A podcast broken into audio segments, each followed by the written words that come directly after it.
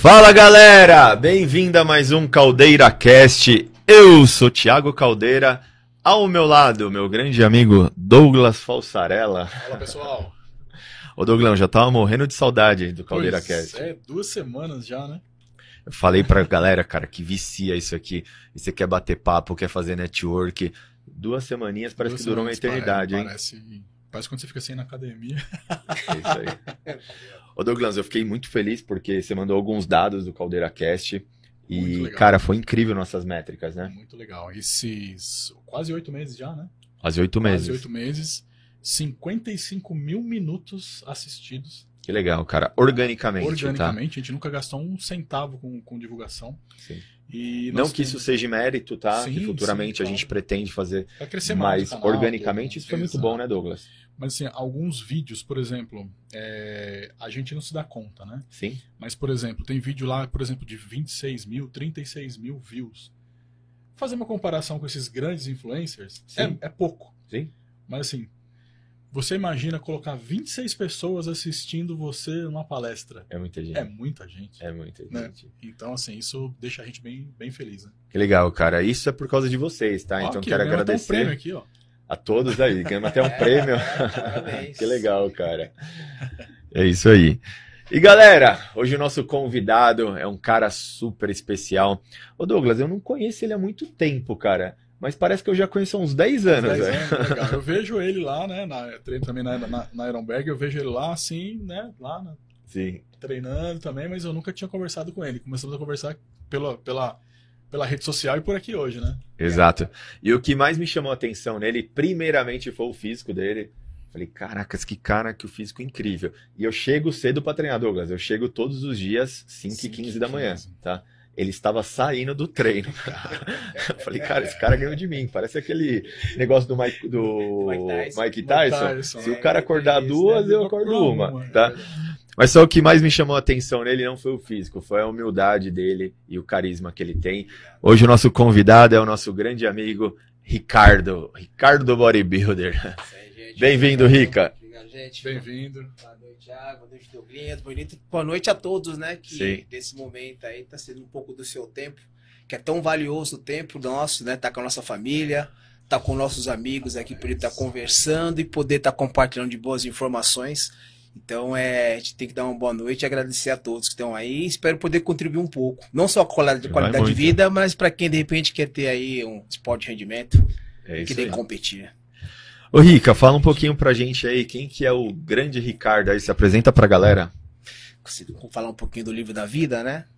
Bom, eu sou o Ricardo Santos, sou advogado, mas sou atleta bodybuilder na categoria Classic Physique.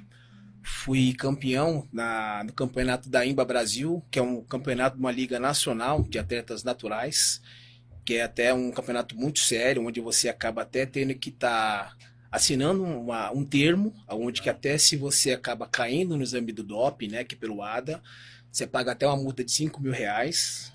Você acaba sendo, de repente, banido, né? E é um campeonato que acaba dando uma possibilidade de você participar até de um Mister Olímpia. Natural acontece em novembro. Sim. Inclusive, eu acabei até tendo essa possibilidade, eu me tornei overall, mas por questão de visto não foi possível, mas o ano que vem vamos estar trabalhando para isso também. Mas esse campeonato é, foi muito importante porque quem contribuiu muito com isso foi uma grande amiga minha, Alessandra Marascar, que é uma ex-atleta Homens Physique, que ela também é uma excelente personal, me ajudou nas poses, na questão do backstage, alimentação, dieta. E um outro grande amigo meu também, né, que é o Eduardo Fragoso, que é um excelente fisioterapeuta, que ajudou muito, muito, muito, né. Pós esse campeonato, que aí iniciei na NPC, aí a primeira competição foi no Muscle Constance Ironberg ABC, que foi, né, agora em setembro, Há né dois meses atrás. né? dois meses atrás, que me permitiu, né, de estar conquistando e poder participar de um sonho que eu tinha, que em 2020 foi quando eu assisti o campeonato da, da Master, que era Master Brasil, e que eu me vi ali com uma possibilidade de poder competir nessa competição. Que legal, cara. E aí fiz todo esse trabalho, aonde eu acabei competindo, né, no Ironberg ABC, me tornei campeão da categoria Estreantes Classe Physique.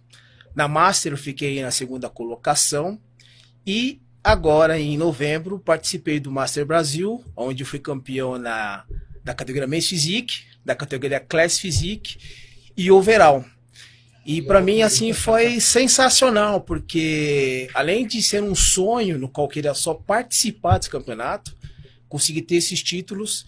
E eu sou muito grato também a uma pessoa que acho que até o, o, o Thiago conhece muito bem, que é um cara que, se eu amo bodybuilding, esse cara ele é apaixonadíssimo, que é o Rodrigo Rebelato. Sim. Que é um excelente personal, que vocês acabam vendo ele muito aí treinando com o Jorlan também, Sim. conhecedor, ex-atleta, um cara de uma generosidade tremenda, um cara que eu consigo conversar com ele sobre muito sobre bodybuilding, do old school, de treinamentos, me auxilia ali em alguns pontos estratégicos para poder estar treinando e evoluindo, pose. Então, sou muito grato porque eu acho que Deus, acredito muito em Deus, ele me coloca sempre próximo de pessoas que só tem a agregar na minha vida. Isso é muito bom. Então, isso é muito bom. Então, Show. essa é um pouco da minha trajetória inicial no campeonato, fora o que o que moldou através da minha criação aí e que me iniciou no esporte. Legal. Mas esse é o Ricardo Santos. E vem cá, onde que despertou essa paixão pelo bodybuilder? Você sempre quis ser atleta ou você teve outros outros esportes antes do bodybuilder? Não, eu tive outros esportes. Na verdade, eu sempre gostei muito de esporte, né? É, pratiquei handebol, pratiquei natação, judô, jiu-jitsu e o futebol. Então eu queria, como muitos meninos, ser um jogador de futebol, não me profissionalizei, mas eu- na minha época de infância, né, eu jogava de zagueiro. E aí que acontece? Na minha época infantil, infantil, juvenil, o tiro de meta que a gente cobrava, né? O goleiro não tinha a capacidade física de bater um tiro de meta muito forte, e era o zagueiro que tinha que bater o tiro de meta. Sim. E como é que era? Se o zagueiro bater mal o tiro de meta, o atacante tá, tem impedimento, vem pra cima para poder fazer o gol. Só que acontece, eu tinha uma certa deficiência, né, física para poder bater bem na bola. E aí o que que acontece? Nessa mesma época de infância, acho que muitos aqui, não sei se é o caso de vocês, né, depende da idade, né? é, eu assistia muito filmes do Conan. Nossa, Conan, cara. Conan o Bárbaro, Sim. Conan o Destruidor. E aí o que acontece? Eu ficava vendo aqueles filmes do Conan quando eu era moleque e pensava assim, cara, se eu for forte igual o Conan, imagina que super zagueiro posso me tornar. a ideia do- da pessoa quando é criança, né? E aí o que acontece? Era criança, não podia ir em academia, né? Até alguns que já sabem antigamente, menor de 18 anos não poderia estar numa academia. Então era uma cultura, era um conhecimento muito Um defasado. submundo quase. Exatamente. Eu lembro que até que nessa época que eu ainda era criança, né, que eu queria estar aprendendo, o que acontece? Eu lembro que no centro da cidade, assim como em São Bernardo, tinha uma loja chamada Lojas Diana. Essa Lojas Diana era uma loja que ela vendia armas de fogo, onde que menores não podiam entrar, e do outro lado ela vendia o quê? Artigos de pesca, artigos de esportes. E eu entrava muito ali para quê? Ver as bolas, chuteira, né? Uhum. Aí eu acabava sempre vendo ali o quê? Aqueles halteres de 2 quilos, 4 quilos, 5 quilos. E aí eu ficava sempre maturando ali. Pô, podia ter isso aí para começar a treinar e ter mais força, né? Quem sabe pode me ajudar. Nisso daí, eu me lembro que eu convenci muito, conversei muito com a minha mãe. Falei, mãe, você me dá uma mesada? Dá uma mesada que se eu conseguir ter uma mesada, eu vou começar a aprender a administrar o dinheiro, né? Para poder, de repente, começar a trabalhar, como é que eu vou vestir meu dinheirinho ali. Mas na verdade, eu queria o quê? Era guardar esse dinheiro para comprar um halter para poder ficar forte e desenvolver mais do esporte. Pois bem, o que, que eu fiz? Depois de convencer, de estar ali, né, insistindo com ela, ela conseguiu me ajudar, me dar essa mesada. E eu guardei esse dinheiro. E eu fui lá nessa loja e eu comprei um. Um halter. Um halter. Que acho que era de 3, 5 quilos. Acho que deve até estar lá na casa da minha mãe ainda, né? O que, que eu fazia? A minha mãe é uma pessoa assim que eu digo assim, é, tem pessoas que têm heróis, pessoas que têm heroína. Minha mãe é minha heroína. Por que, que eu digo isso? É, o primeiro choque de realidade que eu tive com relação à responsabilidade com a minha mãe foi quando eu tinha 9 anos de idade em que eu perguntei para ela, né? Ô mãe, a senhora cozinha tão bem, que ela cozinha muito bem, né? A senhora, quando era criança, a senhora é, brincava muito de casinha, por isso a senhora gosta de cozinhar bem? Não, filho. A sua mãe, quando tinha 9 anos de idade, ela trabalhava em casa de família, cozinhando e limpando casa. Foi o primeiro choque que eu tive saber que, olha, para alguma coisa eu ter na vida, eu tenho que batalhar, sim, eu tenho que estar indo atrás. Sim. E eu lembro que a minha mãe, depois, muito tempo depois, a minha mãe, ela, essa mesma pessoa, ela se tornou professora, diretora de uma escola. Legal. Ela acabou tendo é, alguns reconhecimentos pelo próprio Rotary. Ela acabou se tornando advogada, uhum. se tornando na PUC, na PUC São Bernardo do Campo. E o que, que ela fazia? Ela trabalhava durante o dia, ela ia para a faculdade, voltava da faculdade, acordava de madrugada para estudar, umas duas, três horas da manhã, Chegava de manhã, acordava cedo para poder me ajudar a estudar. Eu lembro que tinha aquelas mesas antigas de fórmica azul Sim. que você abria e o meio assim ela se alongava para poder reunir toda a família. E aí ela pegava ali, me ajudava de manhã para estudar e depois a trabalhar. Aí eu pensava depois quando cresci, mas quanto tempo essa mulher dormia? Para poder fazer tudo isso por mim. Era isso que eu pensava. Como é que pode? E aí eu lembro que eu peguei, né? E ela fazia o quê? Aos domingos, ela ia numa banca chamada Banca de Beles, que era uma banca no centro de São Bernardo do Campo. Para quê? Para poder comprar alguns jornais. Ela comprava um jornal que era o jornal Diário do Grande ABC. E dentro desse jornal tinha um diarinho, que era um jornal que era para criança estar tá estimulando a leitura. Uhum. Só que já naquela época, o que eu queria que eu falei para vocês? Guardar o dinheiro para poder estar tá tendo ali um alter, para poder estar tá treinando, né? Uhum. Perfeito. O que, que eu fazia nessa banca? Ela comprava o jornal, eu ia tinha as revistas, que eram as revistas que eram de musculação, que naquela época as revistas não eram lacradas. Sim. Depois eu fui saber que era Muscle Fitness, né? Que tinha várias era. informações. E eu via as revistas, eu via lá o quê? A pessoa fazendo os movimentos com o alter. Nessa época não tinha YouTube. Não tinha imagem. eu não agora. tinha acesso a vídeos. Não tinha acesso algum. E foi aí que eu cheguei, eu vi aquelas imagens ali, eu falei, poxa, é assim que deve se treinar? Aí eu tinha comprado já o Alter depois. Aí o que, que eu fazia? Eu pensava assim, bom, se eu fizer muitos movimentos, eu acredito que eu vou estar tá, o quê? Dando mais estímulo, estímulo para o músculo eu vou crescer. Eu acho que é isso que tem que fazer. Mas imagine um cara que jogava futebol, um menino jogava futebol, o que, que ele fazia? Polichinelo, flexão. O que, que eu imaginava? Eu pegava o halter, que era um halter, e fazia o quê? Só o unilateral. Fazia lateral, fazia frontal, fazia bíceps, fazia tríceps. Só que eu não sabia de nenhum exercício para posterior, não fazia nenhum exercício que eu não sabia para posterior de ombro. E perna? Como é que eu ia fazer para botar na perna? Aí o que, que eu fazia? Eu pegava uma cadeira que eu usava para estudar, eu sentava nessa cadeira, eu apoiava esse halter aqui no meu tornozelo e fazia os movimentos equilibrando para como se fosse a cadeira extensora para poder ter. Naquela época, o que depois eu vinha estudar algumas coisas de Valdemar Guimarães, né, sobre o que é intensidade, que muitas pessoas confundiam sobrecarga, que era a questão da massa versus aceleração. Eu já entendi ali de uma forma intuitiva, o que, que eu poderia fazer para poder aumentar essa intensidade e começar a treinar. Então, quer dizer, eu comecei realmente a fazer exercício de musculação com 14 anos e me estimulou pelo futebol. É até engraçado falarem sobre isso aí, porque eu lembro que foi um tempo atrás que eu, no meu Instagram eu abri uma caixinha de perguntas aleatórias, né? E aí eu coloquei para as pessoas estarem de perguntas. E uma pessoa chegou e fez uma pergunta para mim lá, né? É, quanto tempo para você ter um shape como esse? E aí eu encontrei um amigo meu, Luiz De Luca, que é um excelente atleta também, vai ser um 212, né? Que treina também na Ironberg com a gente também. Ele chegou, cara, quando você respondeu aquela pergunta e depois se detalhou, acho que quando o cara eu vi, talvez ele tenha ficado um pouco assim, meio, né, deslocado, né? Ficou um pouco meio iludido. Por quê? Ao invés de eu falar que com 3, 5 anos, você tendo um bom treinamento, tá. alimentação, você consegue se ver muito bem. Eu, ao contrário, eu falei primeiro quanto tempo que eu já treinava. Eu falei, eu já treino há 28 anos. Sim. então, o cara, 28 anos é muito tempo, mas depois que não, 3, 5 anos você consegue uma boa alimentação, treinos adequados, consegue desenvolver, né?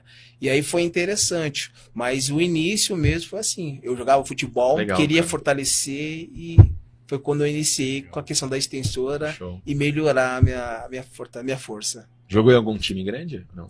Não, eu joguei no São Bernardo, é, ia jogar no Flamengo, mas aí na época eu acho que eu era muito questão apegada à família mesmo, decidi ficar com a família e não partir para poder estar jogando no Flamengo, quando aí era para juvenil ainda.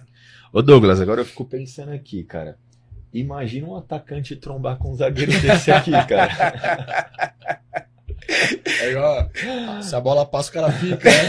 Aquela coisa né, que os caras falam, dá no meio, Tá né? no meio.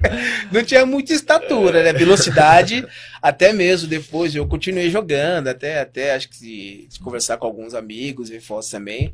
Eu continuo jogando no time da OAB, né? Sou advogado também, lá com joguei com zagueiro, lateral, mais como primeiro volante, né? Então, pelo menos explosão, porque eu não sou muito alto, eu continuei tendo ainda É. e raça sempre tive. Legal, cara. Ô Douglas, na época que eu fui jogar na Ponte Preta, eu sou São Paulino, cara. E em 1994, meu time foi campeão mundial. E eu lembro que o time era Palinha, era Macedo, Ronaldão na zaga. Lembra do Ronaldão? Lembro. Em 2002 eu fui pra Ponte Preta Era o. Antônio Carlos também, era o zagueiro, não era? Antônio Carlos Antônio zagueiro. Carlos. E quem que era o zagueiro da Ponte Preta? O Ronaldão, cara. E nós, Ronaldão. como era alojado, toda segunda-feira eh, o técnico selecionava alguns garotos da base para fazer jogo e completar o time do- dos jogadores. Rapaz, eu olhei pro lado do Ronaldão, zagueirão, as coxas, aquela. Eu falei, nossa, aí não dá não. Como é que cara. passa, né? Como é que passa? cara? Se eu sou atacante, eu deixava a bola de lado. Eu fazer uma tabelinha, dar uma meia lua, pega, porque senão, se for pra cima, não passa, né? Eu, Não eu passa. fiz bastante tempo de luta. E aí você me machucava, né? Não tem como você Não é possível, né? treinar em Eu- alta eu- intensidade sem se machucar. Não, eu mesmo acabei fazendo, né? Judô, jiu-jitsu, eu sei como é que é. Aí assim, machucava o dedo, machucava o punho, quebrei costela e tal. Falei, ah, vou fazer um esporte coletivo, mas, né? Acho que vai ser mais. Aí fui fazer rugby. Eu joguei um pouco rugby também. Rapaz, você acredita que no rugby eu me machucava mais do É, que na luta? mais. Eu comecei a fazer, eu não, tre- eu não, eu não, Sim. não conhecia muito regra, tal. Falei, ah, vou jogar, eu quero ver como que é. Uhum. Aí eu cheguei no clube da Mercedes, que é o time do Templários, que é de São Bernardo também. Mas aí, eu joguei já um Templário também. aí eu cheguei lá, Eu- o Diego, o Zen, né? Que era esse pessoal lá Isso. e tal. Falou assim: "Não, você quer treinar? Quer... Foi o seguinte, você é grandão, fica, fica atrás. Cara, ele falou uma coisa agora, eu acho que eu cheguei a treinar com ele, eu não lembrava. Porque o, o, Zen que você falou, Sim. É, eu ainda, né, advogo, mas eu trabalho nessa multinacional, ele era meu gerente. E ele me chamou, que era treinar às quartas-feiras, eu não É, cheguei a competir, né? O. Diego, que era professor de jiu-jitsu também, Sim. faixa preta, tudo mais. E aí eu cheguei a treinar algumas quartas-feiras também lá, No clube da Mercedes. no clube da Mercedes, É, clube da Mercedes. lá, é. Inclusive, quando começou algumas competições, né, que Sim, era lá que- na, na faculdade, lá no Jabaquara, não, era na... Ah, não sei que Lembro que teve alguns É, teve campeonatos. uns campeonatos que, que- da região de São É, Paulo. mas né? naquela época também eu jogava bola no clube da Mercedes também. E aí eu falei, não, eu acho que o melhor é mais futebol. Porque até o futebol americano tem mais segurança que o rugby. É, exatamente. Cara, o rugby, é, é, você já é chegou a jogar? Como é que Não, é? eu nunca joguei, mas eu já orientei. Não, é que algumas fazem. regras que a gente já sabe, né? Você acaba passando a bola pro outro colega do seu time lá, tem que estar atrás da linha da bola. Sim. Mas o, os tacos, o tackles que você dá, cara, é É fortíssimo. E você não tem nenhuma proteção. Não tem nada. Não É tem pancada, proteção. pancada mesmo. É, entendeu? Ô, Rick, eu achei bonito, cara, essa história da sua mãe, cara. Que guerreira. Cara, é. Assim, Tem irmãos? Tenho a minha irmã, que a minha irmã também é, é minha segunda mãe. Por quê? Tanto a minha mãe, como eu contei a história dela, como meu pai, que também foi um cara sensacional na minha vida. Trabalhador, mas que sempre foi muito amoroso. Todos que acabavam sempre estão do lado dele, sempre gostava, aquela energia boa de conversar. Ele sempre levava muito para a cidade das crianças, levava de repente para poder, na época, podia ver jogos de futebol e de repente tá ali, né, com outras torcidas que não tinha essa coisa de torcidas uniformizadas mas sempre ele teve muito, me apoiou muito, muito, muito, na verdade. E é, eu lembro que uma das maiores alegrias que eu tive também foi simplesmente quando até quando eu pude estar ter na minha carteira da OAB que eu pude ter a presença dele ainda, hoje faz seis anos, né, que ele faleceu, que eu pude ter a presença dele e da minha mãe, e da minha mãe poder entregar a carteira para mim. Incrível. Então, é, a família que eu tenho, assim, eu posso dizer que Deus me concebeu numa família, assim, maravilhosa, porque eles sempre me apoiaram muito em todos os aspectos de trabalho, de família, de estudos. Então, isso é uma coisa que a gente sempre tem que priorizar, porque a família é a nossa base, é a nossa história. Muitas das coisas que talvez caminhos que eu não tive, caminhos errados que eu não que eu acabei não tomando, não foi nem por conta de caráter punitivo, mas foi muito pela questão dos meus pais. De talvez era pior eu saber se eu tivesse algum desgosto para os meus pais do que eu tivesse talvez largado lá numa cela. É. Se eu tivesse, de repente, feito alguma outra coisa errada. Uhum. Então, acho que uma das coisas que você mais tem que priorizar realmente é honrar a sua família e ela é a sua base. Ela que traz para É. você os valores morais, ela que te, te traz o norte para você tomar o caminho certo da vida. Sim. Então, tanto seja no esporte, qual seja o seu objetivo, trabalho, num concurso público, o que for. Às vezes, querendo ou não, até na criação, ela acaba te influenciando. Que foi como você começou falando sobre a questão daquela história do Mike Tyson, né? Sim. Porque ele falou isso mesmo numa entrevista, né? Que perguntaram para ele, né? É, é verdade que você acorda 4 horas da manhã? E ele falou, não, 4 horas da manhã eu tô correndo. Quatro- eu tô correndo. E se eu souber que o meu adversário, ele tá correndo às 4 horas, eu vou correr às 2 horas. E se eu souber que ele tá correndo às 2 horas, então eu não vou dormir e vou treinar. Então, quando eu falei da história da minha mãe, que ela mal dormia, é uma coisa similar que você falou de por que, que as pessoas me encontram lá três e meia da manhã e perguntam qual que é o segredo. Uhum. Ou então, quando eu passei na OAB, que era o quê?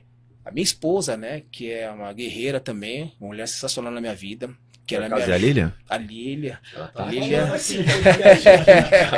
A aqui, a Lília é o amor da minha vida, sensacional, que ela me ajuda em muito, em muitas coisas que você não tem nem ideia. Até, por exemplo, da minha primeira competição em que eu tava lá fazendo as minhas poses, o tiro de pose, que ela ficou encantada, ela chegou para mim, tá muito lindo isso. Mas ela nem é muito a fundo na competição. Mas você não acha que talvez poderia ser um pouco mais suave, mais leve, como você mostra os vídeos do Brion? Aí já, pum, já peguei ali já fiz isso. Da OAB foi a mesma coisa. Ela chegou para mim, eu acho que para você passar na OAB, você tem que fazer alguma coisa diferente. E o que que eu fiz? Eu trabalhava durante o dia, estudava na hora do almoço, saía do meu trabalho, estudava primeira fase em casa, com livros, passei. Na segunda fase, que aí foi a fase em que eu realmente eu me apliquei e me lembrei do que a minha mãe me ensinou lá atrás. Eu trabalhava, estudava na hora do almoço, saía, ia para um curso na Bela Sintra, onde te auxilia na questão do tempo, gerenciamento do tempo, né? Porque Sim. você escolhe uma matéria onde você acaba fazendo uma prova que é uma, uma ação que você acaba realizando e acaba fazendo mais oito questões. Então você tem que fazer um bom gerenciamento do tempo. Então eu ia nesse curso que era na Bela Sintra, que era das 7 a- às 11 da noite, voltava para casa. O que, que eu fazia? Se eu estudar agora, eu não vou conseguir assimilar as informações. Sim. Elas não vão estar ali naquele arquivo da sua mente para você estar trabalhando bem ela. Eu dormia, acordava três da manhã, tomava um banho, pegava minhas coisas, começava a estudar, cinco horas de trabalho. E fui fazendo isso todo dia. Repetição, repetição, repetição, repetição. Conclusão disso, quando vi no Diário Oficial da União, estava lá meu nome. Legal, cara. Então você vê que algumas coisas te buscam lá do que você teve de informação, do impulso, do que você deve fazer para você conquistar os seus objetivos, e elas perpetuam na sua vida. É, Essa é a verdade. É o, é o ditado que eu falo pro Natan, meu filho, né? Que a única coisa que cai do céu é chuva, o resto tem que correr atrás. né? É. Senão, amigo, você não consegue nada. E Eu- até para valorizar muito isso, e é porque você pode até alcançar lá, né, Douglas?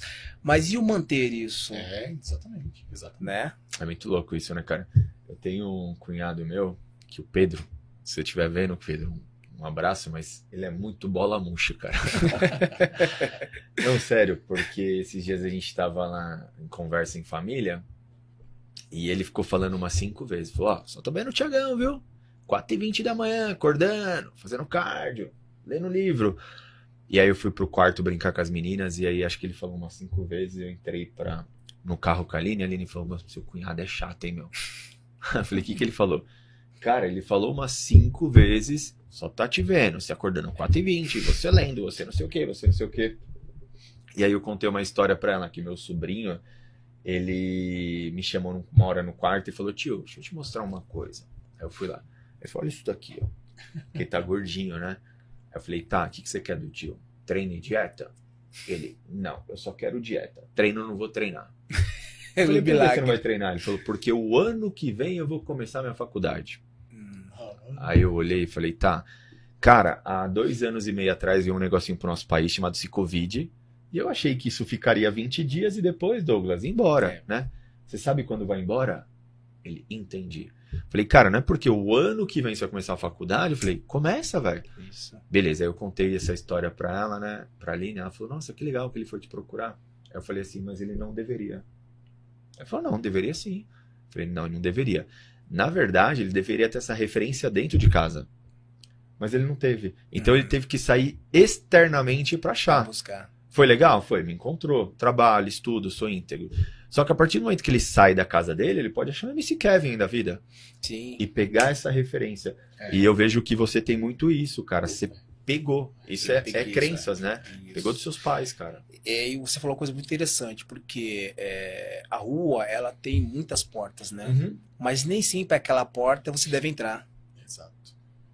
Tem muitas janelas, muitas portas, muitas oportunidades.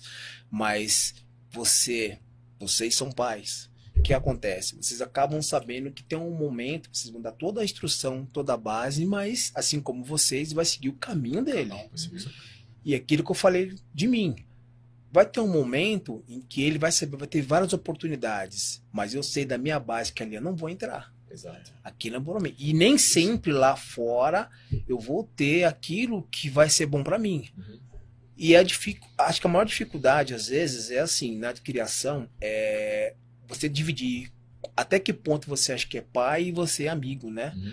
Porque às vezes não tem ainda uma formação para você falar, "Ah, você pode tomar essa ação. Não, ainda não. Uhum. Ainda não é o momento para isso.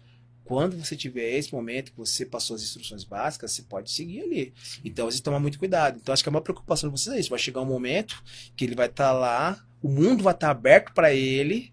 E aí, será que o que eu pude dar para ele foi suficiente para ele seguir? Exato. Mas se ele tiver que chorar, é um aprendizado também. Mas eu achei legal que você falou assim, ó. Eu busquei na minha base. Ah, Você falou agora. Então, eu acho assim, eu acho que os pais têm a, não é a responsabilidade, têm a obrigação de dar essa base. Tem. Porque eu vejo, assim, que os pais hoje em dia, por causa da falta de tempo, terceirizam isso para outras pessoas, para os avós, para os professores e tudo mais.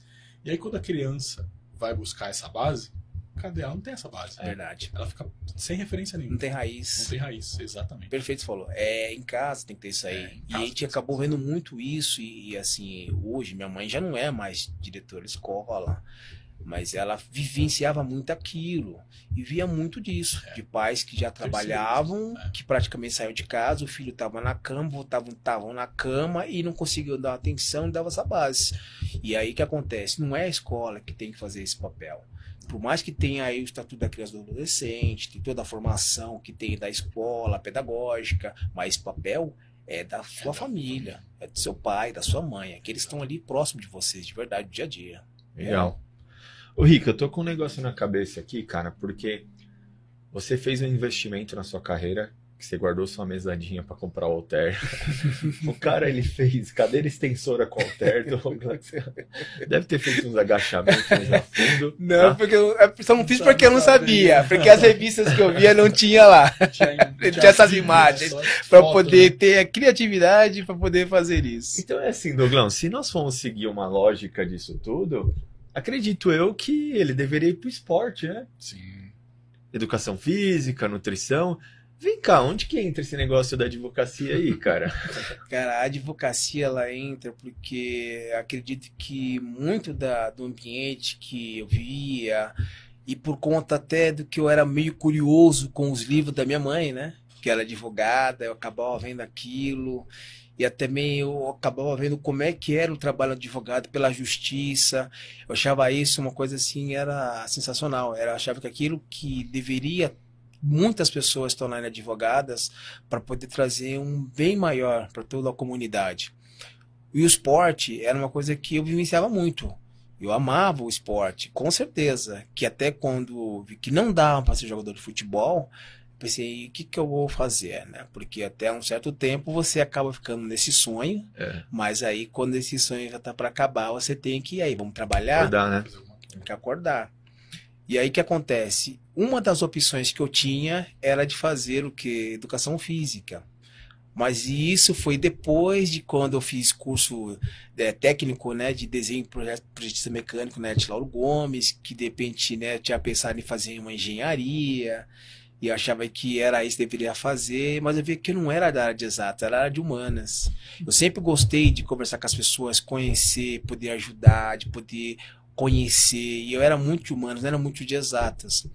Mesmo que tudo pudesse estar tá me levando para esse lado, vi que não é da minha natureza. Uhum. Eu sei que eu não ia ser feliz, eu não ia progredir, não ia ter uma devolutiva, né, sobre aquele investimento que eu estava fazendo.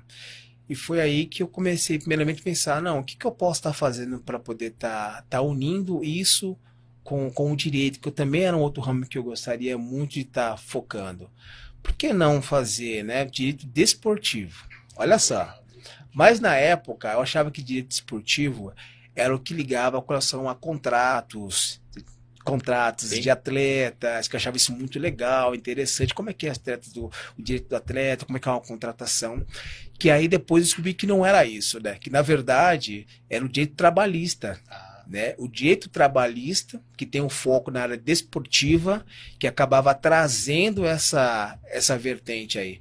E aí eu comecei aí a fazer, eu tenho que fazer alguma coisa para ter a possibilidade de poder estar tá um dia fazendo uma faculdade de direito e ir para essa linha.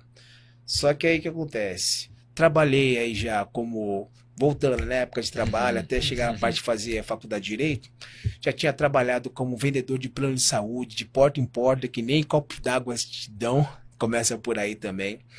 Daí eu comecei a, a trabalhar como ajudante de marceneiro, para poder ter uma possibilidade e galgando, porque nunca tive nada, tive que ir atrás, ter uma possibilidade de ter um trabalho. Dessa condição, né, que eu acabei de, de marceneiro, teve uma possibilidade, eu estava fazendo a ET Gomes, já no curso técnico, de um colega que trabalhava numa uma, uma estamparia, né? E aí ele, olha, você vai precisar fazer estágio, agora não tem como você fazer um estágio, mas você pode trabalhar lá como prensista e depois você pode, de repente, conseguir um estágio. Falei, bora, vamos lá para poder estar tá fazendo, no, trabalhar e poder, de repente, estar tá fazendo um estágio. Comecei a trabalhar como prensista lá, fiz o estágio, onde poderia não né, ter a possibilidade de trabalhar na área, mas quando chegou ali pro quarto, quinto ano, falei, não é isso. Não é isso. Aí que aconteceu? Essa empresa acabou falindo, era uma empresa pequena que ficava em Santo André fiquei desempregado. E aí um dia eu acabei conhecendo um cara que era, segurança numa escola que a mamãe era diretora, né? Que até uma escola conhecidíssima, São Bernardo do Campo, né? O Wallace, né? Fica atrás do Jardim do Mar ali, né? Onde que tinha também a, as gravações, né? Do Mazarope ali, no Veracruz. Ele chegou e falou, por que, que você não faz um, um curso de técnico de segurança do trabalho? Eu falei, mas o que, que é esse curso de técnico de segurança do trabalho? Pô, é aquele cara que entrega IPIs para trabalhadores, que aí você acaba dando instruções para poder estar tá trabalhando com segurança. Pô, legal. Aí conversei com a minha mãe, mais uma vez essa minha heroína me ajudou. Lembro que eu acabei fazendo um curso lá no Senac da Ramiro Coleone, acho que era 220 reais o valor que era para estar fazendo né, o curso. Fiz uns três meses, conheci um professor lá chamado Sérgio, que era de de legislação, né, que tinha também dentro do curso. Ele entregou alguns panfletos para você estar tá fazendo um teste, para você estar tá fazendo estágio numa empresa multinacional. Falei, poxa, vou fazer isso daí, é uma possibilidade, de repente tá tendo, né, tá fazendo a minha faculdade. Fiz lá o, a prova, fui aprovado, fiz a entrevista, ingressei nessa empresa multinacional, né, onde até hoje continuo ainda lá também. Caramba, até hoje eu tiro continuar lá. Isso fazem agora 23 anos. E aí eu lembro que eu peguei e falei, olha, Eu não conhecia muito de informática. Eu sou da época da datilografia, do ASDFG. Né? E aí eu falei, meu, vou ter que aprender na raça esse trabalho, porque é uma oportunidade no qual lá atrás eu não consigo jogador, mas eu posso fazer a faculdade de direito, porque eu preciso ter um início e eu tenho que buscar um meio, porque nada vai cair, como você falou, né? Do céu só chuva. Aí o que aconteceu? Eu acabei fazendo esse estágio e eu me dedicar, e me dediquei assim plenamente, cara de fazer. Eu lembro que eu trabalhava também com uma outra pessoa iluminar também, que era uma gerista chamada Lúcia, né? É, e eu trabalhava com ela, não tinha alguns tipos de relatórios, eu acabei inventando alguns relatórios, acabei auxiliando ela sobre alguns tipos de medições que tinham sido realizadas. E nisso daí que eu fui desenvolvendo, eu fui fazendo aqui um portfólio meu, porque eu não sabia se eu ia continuar trabalhando lá porque normalmente as pessoas que trabalhavam lá eram pessoas que já vinham do Senai, ou pessoas que de repente era filho de algum funcionário, né? E eu passei na prova, tive essa oportunidade e agarrei ela com os dentes, cara. Então eu acabei me dedicando para poder trabalhar, aprender esse ofício. E aí quando chegou no final do ano que ia acabar o estágio, aí é, a analista me chamou. A analista me chamou e falou, Ricardo, como é que tá? Tudo bem? Tudo bem, né? Aí eu conversei com ela e eu tinha conversado antes com outro rapaz que tinha um dois que estava fazendo estágio. E esse daí tinha falado para mim, olha, você é efetivado. Pô, que legal, parabéns para você, né? Eu consegui aprender muito aqui, porque ao, ao, contrário de muitas pessoas que fez o curso comigo, eles não tiveram a possibilidade de uma empresa como essa fazer um estágio em diversos tipos de áreas. Né? Então, quer dizer, eu tenho possibilidade de sair daqui, trabalhar numa empresa prestadora de serviço, né? E Sim, fazer teste e outras multinacionais aí. Eu comecei a conversar com ela e ela falou: "E como é que tá o estágio para você?" Eu falei: ah, "O estágio foi, tipo, me despedindo já. Meu estágio me foi fenomenal. Eu aprendi muito aqui, sou muito grato a todos que foram muito educados, me ensinaram muito. Eu aprendi muito aqui. Eu tenho certeza que onde eu for trabalhar, com certeza vai ser muito bom para mim, porque eu tive muita bagagem, eu consegui estar tá elaborando algumas coisas que me ensinou como posso trabalhar fora da empresa.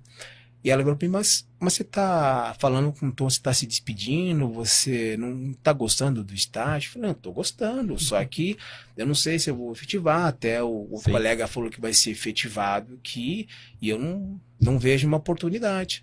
Não, mas a gente vai efetivar você. Nós gostamos do seu trabalho, a gente quer efetivar você, inclusive quero fazer uma pergunta. É, você tem vontade de fazer uma faculdade? Hum. Falei, eu tenho, tenho vontade de fazer na faculdade de Direito. Então a empresa vai te dar um subsídio de 50% para você fazer essa faculdade. Uau, que legal, hein? Nesse momento, assim, os olhos encheram de lágrimas. E aí eu falei, nossa, é, ou é Deus, o meu trabalho, mas é tudo, tudo, é tudo. É, toda essa energia do universo que eu acabei é. emanando, do que eu queria, acredito muito nisso, Sim. acabou me trazendo. Que eu falo que até tudo que você prospera de bem para o universo e de algum no tempo dele ele, ele volta para você. E aconteceu isso. E foi aí que eu consegui estar tá iniciando fazer a advocacia, que o legal. direito. História linda. Ô Douglas, dá uma desafogada é, aí nas uma, mensagens aí, cara. Aqui, Porque tem muita mensagem, cara. Regina Leite. Minha irmã. Incrível físico desse atleta. André Cagliari, grande Ricardo Caveirão do, do Jiu-Jitsu. Abraço, meu tá amigo. Tá vendo? ABC Jiu-Jitsu lá, tá vendo? Ó, Lilian, Lilian FS, meu orgulho. Companheiro, amor pela família, um exemplo de dedicação em tudo que faz. Amo muito. Minha esposa maravilhosa. Maria Lia Formigoni. Boa noite, Caldeiratim. Flávio Fernandes. Ricardo é uma pessoa sensacional. Nós da família o amamos demais. Regina Leite de novo aqui, ó. Ricardo é top. O Domênico aí. É. Domênico Sorrentino, grande Ricardo, exemplo de dedicação e sempre sorridente. Ah, Chega é. às quatro e meia na academia ele já está lá, sempre sorrindo e com uma energia positiva sem igual. Mas não tem como não chegar com energia dessa, porque a primeira coisa que a gente faz é isso, né? Acordar bem, já agradecendo. Estamos bem, estamos com saúde, né? Deveria ser normal, né? É... Mas a gente sabe que não é. Obrigado por tanto incentivo e animação. Aí, ó. Regina Leite, meu irmão e amigo, parabéns por todas as conquistas. Lilian de novo, ó. Eu vi o Ricardo no comercial do tênis Mizuno hum, muitos anos, muitos anos atrás e nem sabia que hoje seria a esposa dele. O livro da Vila é longo, meu livro é longo, meu livro é longo. Bruno Bittencourt, top, galera. Regina Leite, entrevista incrível. Yara Regina Luz de Souza, esse é merecedor. Alec Macedo, esse é mano. que legal, cara. Que legal. Essa história aí do Mizuno é interessante, né? Porque teve uma época em que, nesse percurso de trabalho, eu não estava desempregado e a minha irmã falava: Meu, você tem que fazer, você tem que ser modelo, tem que fazer comerciais. Mãe, irmã mais velha é igual mãe, né? te acha o mais lindo do mundo, né? E te convence isso, né? e aí ela falou: você tem que fazer comerciais. Falei, ah, sei lá, eu não, não sei se é pra isso aí não, mas você tá desempregado, tenta para fazer alguns trabalhos, tá bom. E aí eu acabei partindo para fazer alguns trabalhos assim, cara. Aí eu fiz alguns comerciais para CIA, participei de alguns filmes. E aí tinha uma época que a Mizuno ela tinha, tinha alguns comerciais que eram feitos, né, para alguns tênis específicos, né? Que aí até a pessoa falava o clube da Mizuno. E nessa daí eu acabei conseguindo, né, fazendo um cast, faz um cast, né? Sim. E acabei sendo aprovado e aí acabei fazendo um comercial pra Mizuno, cara. Pô, que legal. Foi legal. um cachê que na época, né, foi um cachê bom também, mas foi uma possibilidade, né, de estar tá trabalhando e de alguma forma tá me ajudando, né? Foi muito legal isso. Que legal. Cara, o cara é advogado, modelo, é. natural. Convidado, hein, cara? Modelo, modelo é só pra mãe, pra esposa, pra irmã. Que Elas é... fazem a gente acreditar Acredita, nisso, né, cara? né, cara? Ah, você acredita, tá bom, mas tá falando, tá, tá falando, bom, aí eu acredito na senhora. É isso aí.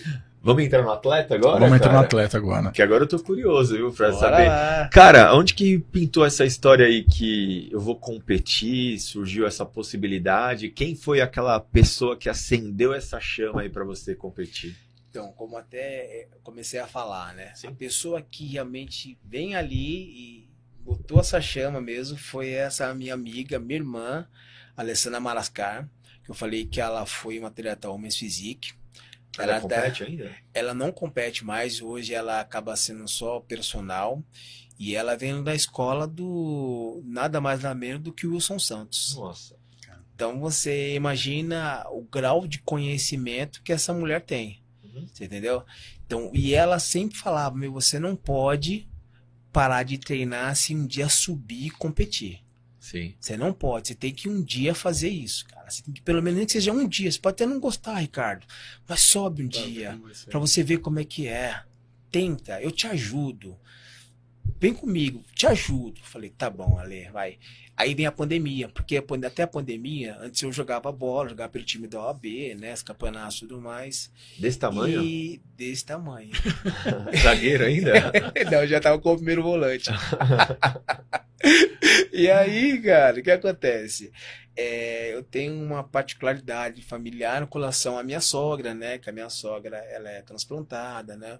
E quando começou o Covid, que a gente tinha todas essas informações, além da minha mãe, que era uma Sim. idosa, qual que era o meu primeiro receio? Eu não posso continuar, de repente, jogando aqui, tá de repente no vestiário, gente, e de repente, se acontece dela ficar doente, cara, e acontecer alguma coisa mal, eu não vou me perdoar nunca. Sim. Nunca. E nisso daí que eu falei, eu parei de jogar. Parei de jogar, parei de treinar, fiquei ali somente a minha esposa. Eu lembro até que no início, é, a desinformação, né? É, eu fazia a escada na escada do apartamento e ela ficava com receio de eu estar fazendo isso lá. Então, até isso, de máscara, depois até para começar a andar na rua de máscara, aí a gente foi cada vez mais conhecendo, adaptando a esse mundo, né? Sim. Que acabou surgindo para todos nós. E aí, quando as coisas começaram né, a melhorar, e aí ela teve a primeira vacina, vacina, eu preciso voltar a treinar. Porque a vida toda, como eu falei, eu treinava já. Assim. Eu sinto falta disso, né? Uma, era uma terapia para mim, não competia. E aí, conversando com a Lia. Nessa época você chegou a é, substituir prazeres? Como muitos fizeram na pandemia? Eu acho que não. Eu não cheguei a, a ter distúrbios alimentares, de comer compulsivamente. O que eu fiz mais é porque eu até trabalhei um certo período e depois eu acabava assistindo alguns filmes com a minha esposa em casa, né? Era aquela coisa de, de repente, ter que fazer compras e levar lá pra família, né? Pra uhum. estar deixando. Mas eu não cheguei a, a ter uns distúrbios por conta disso, como muitas pessoas tiveram. Uhum. Eu acho que até por conta de que eu tinha uma vida já muito assim nessa disciplina comigo mesmo, então eu acabei achando que isso não seria bom para mim e não acabei tendo isso. Mas muitas pessoas sabem que teve isso, né? Isso é verdade, Thiago. E aí eu lembro que conversando com a Lê, ela chegou e falou: Meu, você tem que competir. vai ter uma competição uns tempos depois, né? Quando tinha voltado a treinar e tudo mais. Vai ter uma competição, que é uma competição aqui para naturais, que é da IMBA, né?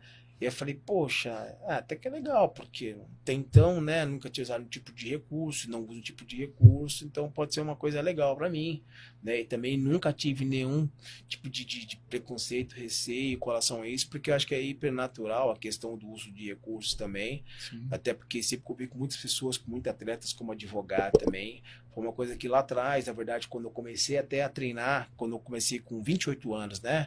Ah, com 20 anos, quando eu entrei na academia, pessoas que já utilizavam e falavam para mim, olha, por causa disso, não toma porque alguma situação acabou acontecendo, tem que todo dia estar tá utilizando.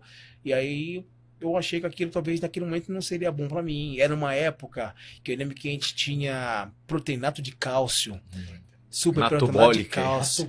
Aí que entra a história. cerveja. Olha como é que é. proteína era albumina, né? É. E eu lembro que tinha natobolic, eu não cheguei a comprar porque eu achava que o natobolic era um era anabolizante. anabolizante. É. E aí você comprava aqui, deixava guardadinho lá, né, no, no, no guarda-roupa, tudo mais. Então eu vim dessa, né, desse conhecimento, né, que depois a gente acabou tendo mais conhecimento mais sobre questão médica, acompanhamento, que era outra coisa diferenciada, né.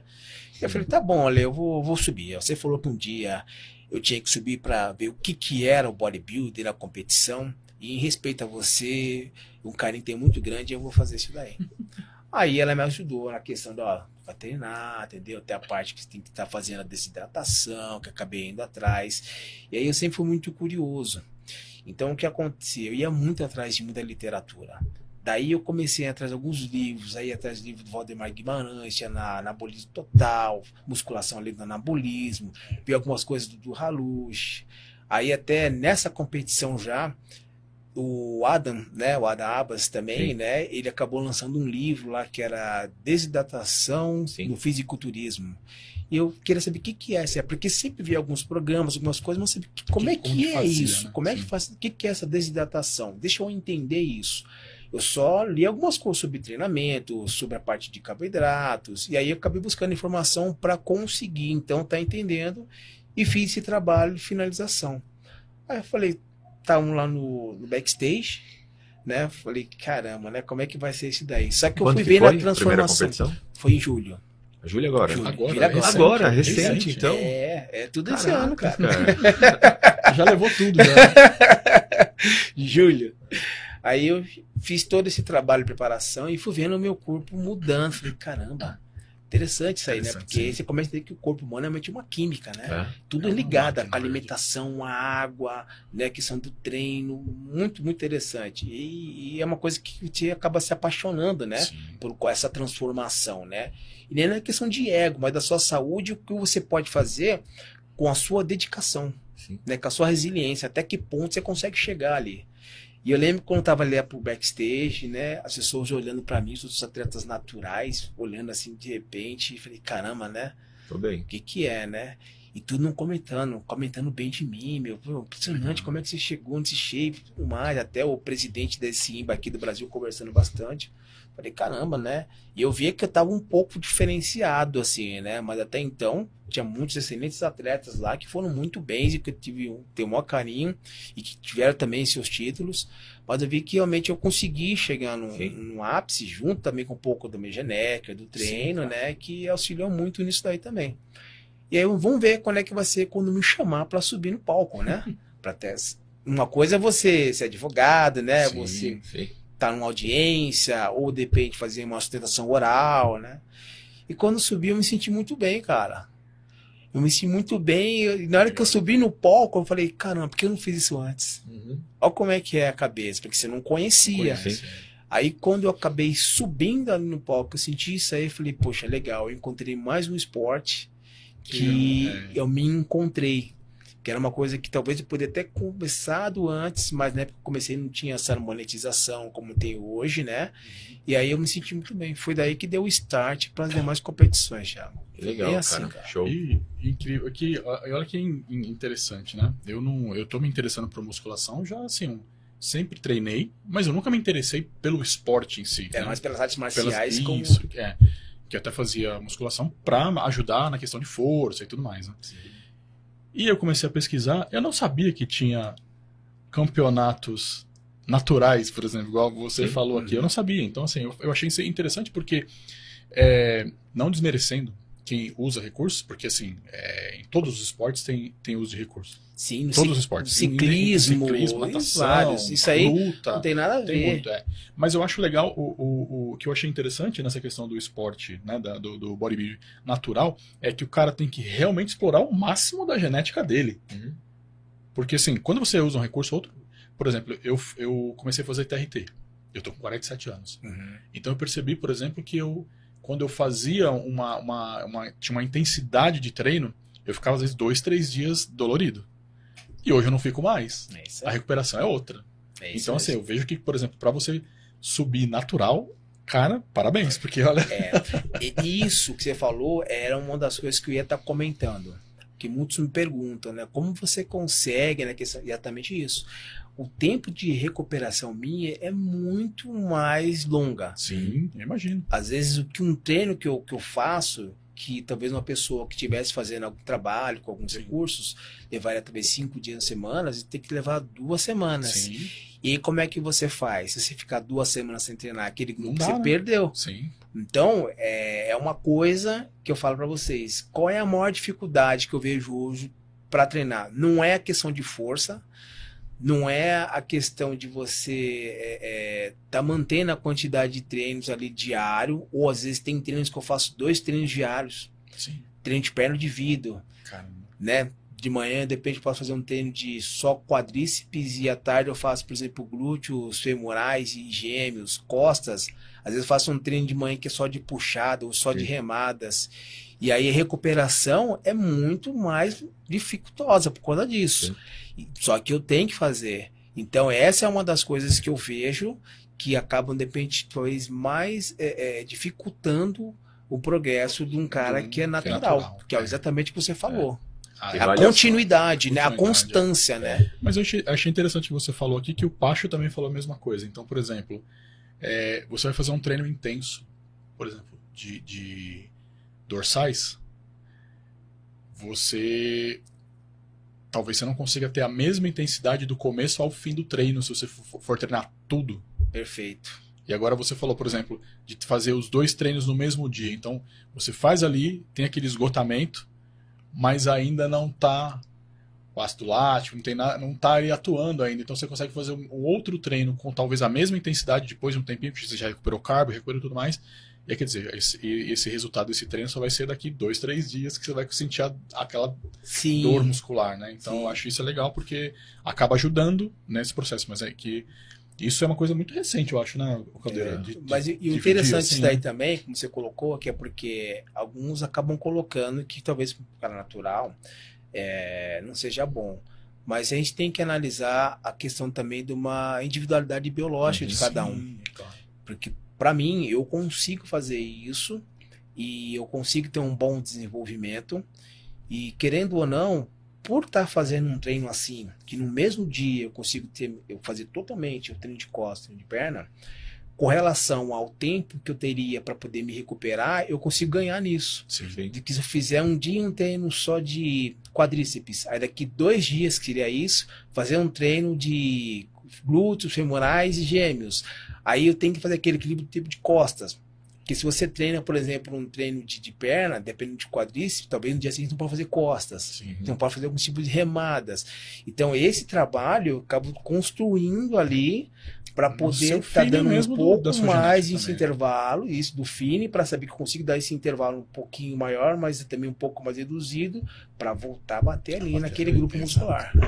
E vale a pena frisar que o esteroide anabolizante ele só intensifica um resultado que a Que a pessoa, pessoa já teve. poder... Sim, sim, Porque o claro. primeiro critério desse esporte é exatamente isso. Você tem uma predisposição genética para isso. Então, sim. se não existisse o esteroide anabolizante, os melhores seriam os melhores. Exato. Sim, Sim. é, Exatamente. acho que o, o, o Samir Manotti falava Sim, isso, sim. né? A gente falava muito Sim. sobre isso daí, né? Se todos fossem igualitários de coração, né? A Melhor, questão melhor. não, seria isso aí. Todo- É, mas é, os que são hoje campeões talvez, talvez não teriam o mesmo tamanho, mas seriam os campeões também. Isso. Exatamente. É, os tempos não seriam os mesmos. É, exato. é. Você sabe o que, que tem mais de doping nas Olimpíadas, Douglas? Cara, mudou muita coisa, né? Mais uma, mas- uma modalidade? Não. um chute aí, cara. Eu achava que era o ciclismo. E? Sempre foi. É, eu já soube de natação, já soube de, de, de esportes, por exemplo, de, de arremesso, alguma coisa assim, mas não Tiro ao alvo. tiro ao alvo. Caramba. Sabe por quê? A precisão. Não, eu achei o tempo que fica se mirando ou Ah, segurando é a arma. né? verdade. Porque você atira na batida do seu coração. Pum, pum. E na hora que você vai atirar, o coração tá muito acelerado. O que, que eles tomam? Relaxante. Pro coração frear Sim, e e você ter mais tempo pra atirar. Olha Pum. que impressionante. Fez muito esporte. Você menos imaginaria. Isso é doping, cara. Por isso que quando a gente leva pro lado fisiculturista, tá intensificando o resultado que você teria normal, Sim. né? Você se intensifica, por isso que o, o tempo ele não é o mesmo, os resultados seriam, tá? Sim. E se você levar pro tiro ao alvo, quem imagina que o tiro ao alvo é doping, cara? Não. E é um dos que tem mais doping, justamente É, pelo fato da batida do coração. Artifício que acaba utilizando. Muito interessante isso aí, É. porque realmente eu não conhecia. Porque eu acho que por um- alguns filmes, é, documentários falando sobre o ciclismo e, e muitos que acabaram caindo, Sim. né, ficando muito latente. É, é porque assim, questão. o esforço físico é muito alto Sim. e a dor muscular depois é muito. Ainda mais a pessoa começa a chegar muito perto da competição Sim. e a, a- é, A intensidade, a intensidade, que tem, né? É. Você vê, por exemplo, quem faz Iron Man também, como é Sim, que é isso, né? é. Sim. Impressionante. O, o Gildo, né, que veio aqui, veio aqui no podcast, ele. Conhece o Gildo? Eu acho que eu vi o, o vocês acabaram postando ali Isso. e eu acabei vendo algumas coisas de corte também. Não cheguei a ver na íntegra. É, o Gildo é um, um- um- virou um amigo nosso aqui, né? E ele é, ele tem esclerose múltipla É, e fez, participou da prova do Ironman. Ele tava falando que o tempo dele foi de 11 horas, né? Não lembro. cara. 11 horas, eu acho, 10 horas ou quase 11 horas. Cara, você não tem, uma, você tem ideia disso? Não tem, porque você faz um treino de um cardio com um treino você já, né? Uma hora de treino, Só mais tem uma hora de cardio, imagine 11, horas. horas. muita E- coisa, e, não é só a questão física, né? É questão mental. Mental, psicológico é mais do que a a física. Porque às acho. vezes até a gente acaba estudando que quando você acha que a questão física chegou no seu limite, você tem mais 30% ali É. ainda que vai, né? da tua Sim. mente que te impulsiona. É. Imagine 11 horas. É coisa. Exatamente. Que eu acho que é o que pega, por exemplo, na- em alguns atletas na- no, no fisiculturismo, que você vê que, por exemplo, o atleta treina sozinho, ele tem um treino. Quando ele treina com um coach ou com uma pessoa ajudando ele, o treino rende muito mais. É outro. Porque a pessoa impulsiona, ele ativa essa, esse restinho que falta ali pra ele conseguir dar aquele último gás. Né? Legal.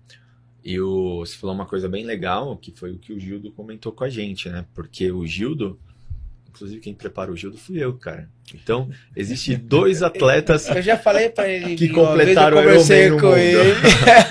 Um virou filme, que é o 100 metros, Sim. que é o. Esqueci o nome dele. E o outro é o Gildo, cara. Só Que tem legal. duas pessoas No mundo. né? no mundo. E o Gildo, ele foi estudado por diversos profissionais, que é o grupo multidisciplinar que a gente estudou ele.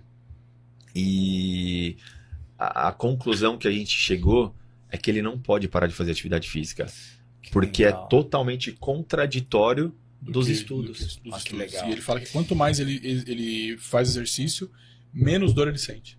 Olha que interessante, porque às vezes eu lembro que uma vez eu te- acho que eu ouvi uma história, acho que foi do, do Zancanelli, né? Que é até amigo seu também, né? Conhece muito bem. Que eu acho que ele tinha um problema na coluna e ele acho que ele passou, não sei se foi com o ortopedista e falou pra ele, olha, ou você para de treinar ou senão você vai ficar numa cadeira de rodas. Sim. Que aí eu lembro que ele pegou e ele chorou muito, falou muito com a mãe dele, que é uma parceira dele, é sempre aliada, né? Sempre dá força pra ele também. E ele buscou informações, buscou profissionais que provaram para ele ao contrário, para ele poder voltar a Fortalecer. se fortalecer. É. E o que, que aconteceu? Ele fez isso e hoje temos aí os treinos desnecessários. e e o menino tá lá no. Olímpia. Tá, tá em Las Vegas, né? Tá lá no Olímpia. Então, acho que quando você tem profissionais gabaritados, né? E acaba montando uma equipe multidisciplinar para poder estudar Uhum. e conseguir encontrar informações que tenham lógica, que É. tenham ciência, você vai estar conseguindo cada vez mais ajudar essas pessoas. E Que é foi o que você diferente- acabou fazendo. É isso aí. Que é Imagine só o que você fez na vida dele. Não, muito louco, cara, porque quando ele completou a prova, ele me ligou agradecendo por todo o respaldo, por ter ajudado, né? Eu falei, cara, acho que você não tem noção do que você fez comigo. Uhum. Eu falei, não adianta eu sair na porta dos portadores de esclerose e falar, ô, Você quer participar de um Ironman? Você tá louco? Eu falei, é o contrário. Eu que tenho que te agradecer por permitir que eu prepare você, cara. Porque foi uma pesquisa que eu fiz, que não teve artigo, a gente não fez nada, mas só que foi algo de conhecimento que a gente agregou pro mundo. Pro mundo. Exato. Que já é um ponto de partido para mudar a vida de outros portadores também. Não, muito bom. É assim, são coisas que às vezes você acaba fazendo e você não imagina, às vezes, a, a magnitude Uhum. do que você está propiciando, né? E olha aí, um trabalho que você acabou fazendo É que aí. a pessoa mudou a vida dela. Muito bom. Uma, uma curiosidade que agora que eu pedi perguntar pra você. É recente que você tá subindo, Sim. né? Tendo aí esses resultados legais. É, eu já me comprometi aqui, que o ano que vem eu vou participar do campeonato. né? Opa, pode contar comigo, E que eu- será um na prazer verdade, estar assim, do eu não lado. tenho pretensão de, de, de alcançar, de estar ali no- na top 5 tonos. Não, eu quero Passar pelo passar processo. pelo processo. É né? isso. Passar pelo Isso aí que é processo. legal. E assim, você, qual que foi a sensação que você. Você falou, né? Devia ter feito isso, mas assim.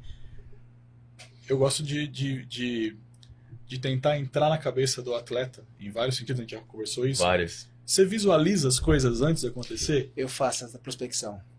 Eu consigo prospectar até quando eu ganho, o que eu vou sentir é muito, é muito é, Não, a é maioria dos interessante atletas isso. de alta performance faz isso. Eu- Por isso que eu tô cara, perguntando, que eu imaginei que você faz- É, fazia isso o mesmo. Thiago sabe muito bem disso.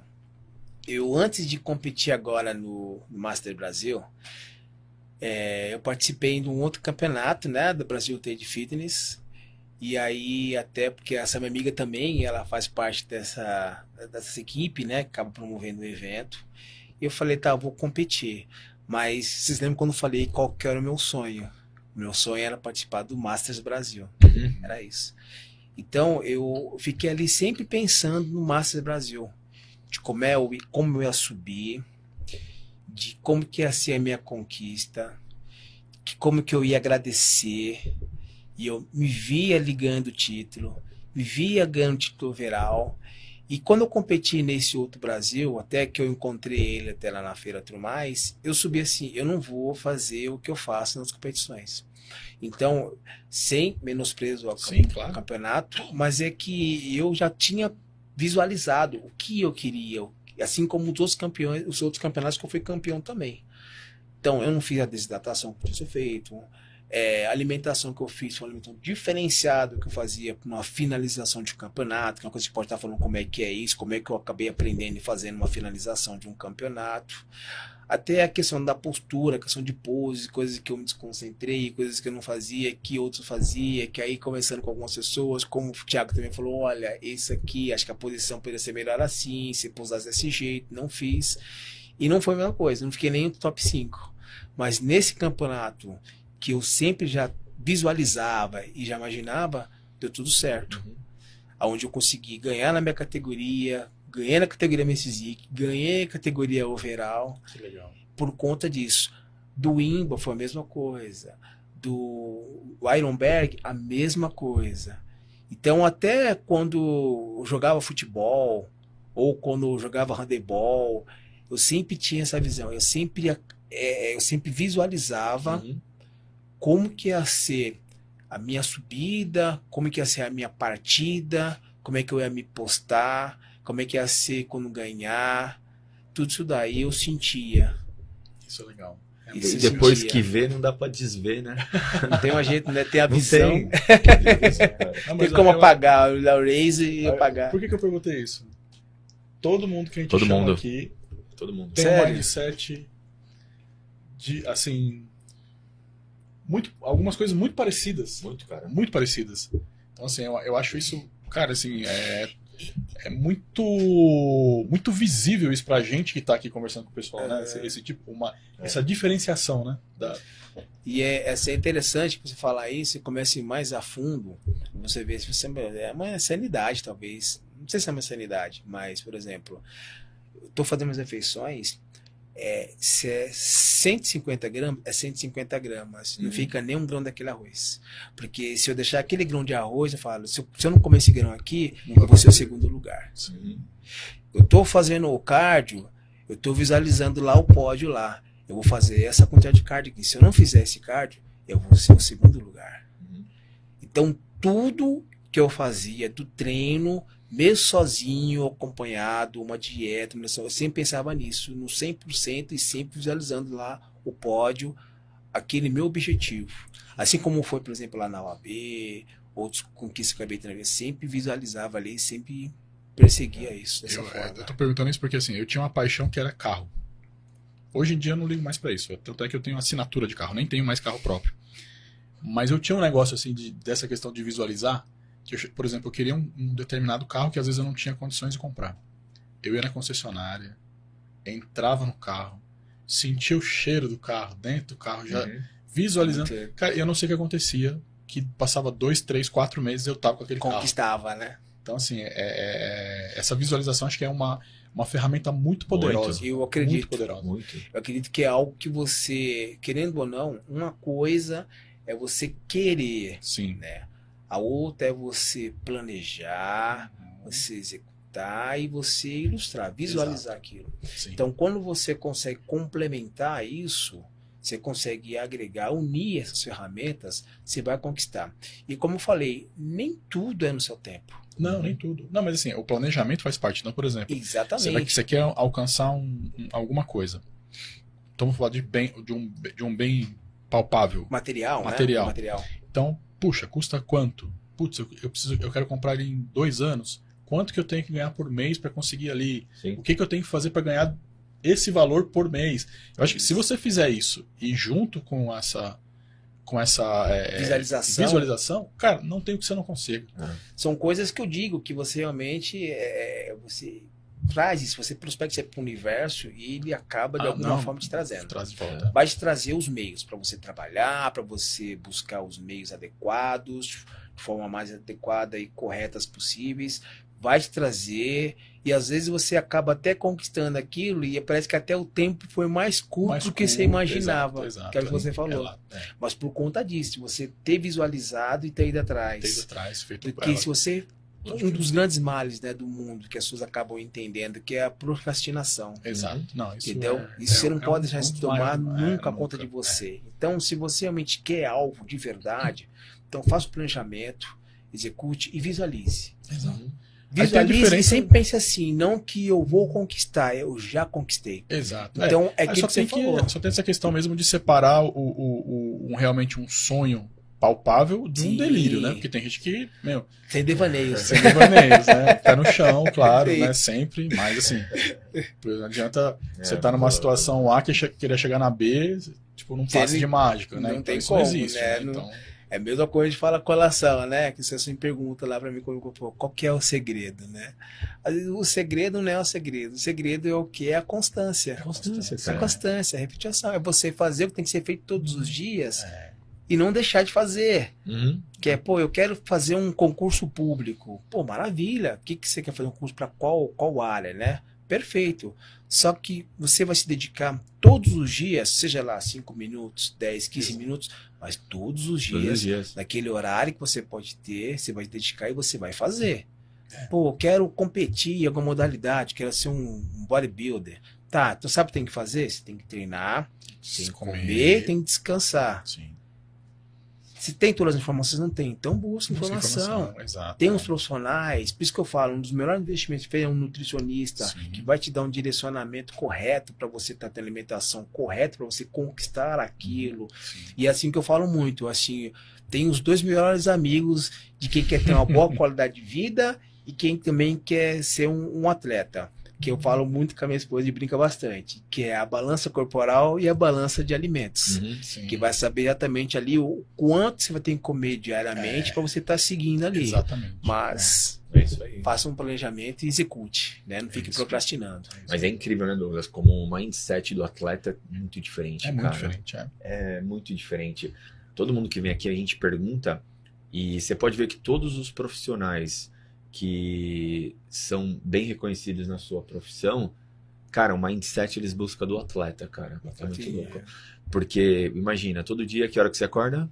Três horas da manhã. Três horas da manhã. E aí eu fico pensando, aquela pessoa que o relógio toca e o cara vai lá, soneca. Cinco. Soneca. Cinco. Cara, não tem Aquele- essa. Tocou, Sabe que isso que ele tá falando é a pior coisa pra você gerar uma, uma, uma, um vício de procrastinação. É. Esse soneca do, do, do, do relógio. Sabia disso? Não, eu posso imaginar, até por causa disso, né? Que a pessoa tem que acordar até destinada. E é interessante, assim, que é, eu tenho que acordar esse horário e às vezes eu acabo acordando até um minuto antes. Mas Já que um meu reloginho biológico tá ali. É, é isso mesmo. Que é a mesma coisa da alimentação, porque você tem que se alimentar naqueles horários. Por quê? Naquele horário vai ter uma liberação de insulina, então é isso. Vou acordar nesse horário, porque esse horário eu vou acordar, eu vou conseguir ir lá, vou treinar, vou ter voltar, tomar um café, fazer minhas suas atividades laborais e tocar meu dia. Mas é exatamente isso daí. É É você saber que você tem um comprometimento com você. Sim. Com você. Não precisa acelerar, basta não parar, Basta né? não As parar. pessoas É, desistem. É, isso, é. E nem tudo é no tempo que a pessoa imagina mesmo, né? Sim. Às vezes demora um pouquinho mais, assim. Cada pessoa tem o, tem o tempo ali, né? Eu acho que, assim, é, o meu físico não, vai, não é igual ao seu, que não é igual ao dele, que não é igual ao de outra pessoa que está assistindo a gente. Então, cada pessoa vai ter ali né, um, um- um- um resultado e no tempo dela, né? a sua individualidade, né? Aquilo que a gente Exato. fala, que as pessoas têm vários filhos e tem aqui cinco dedos.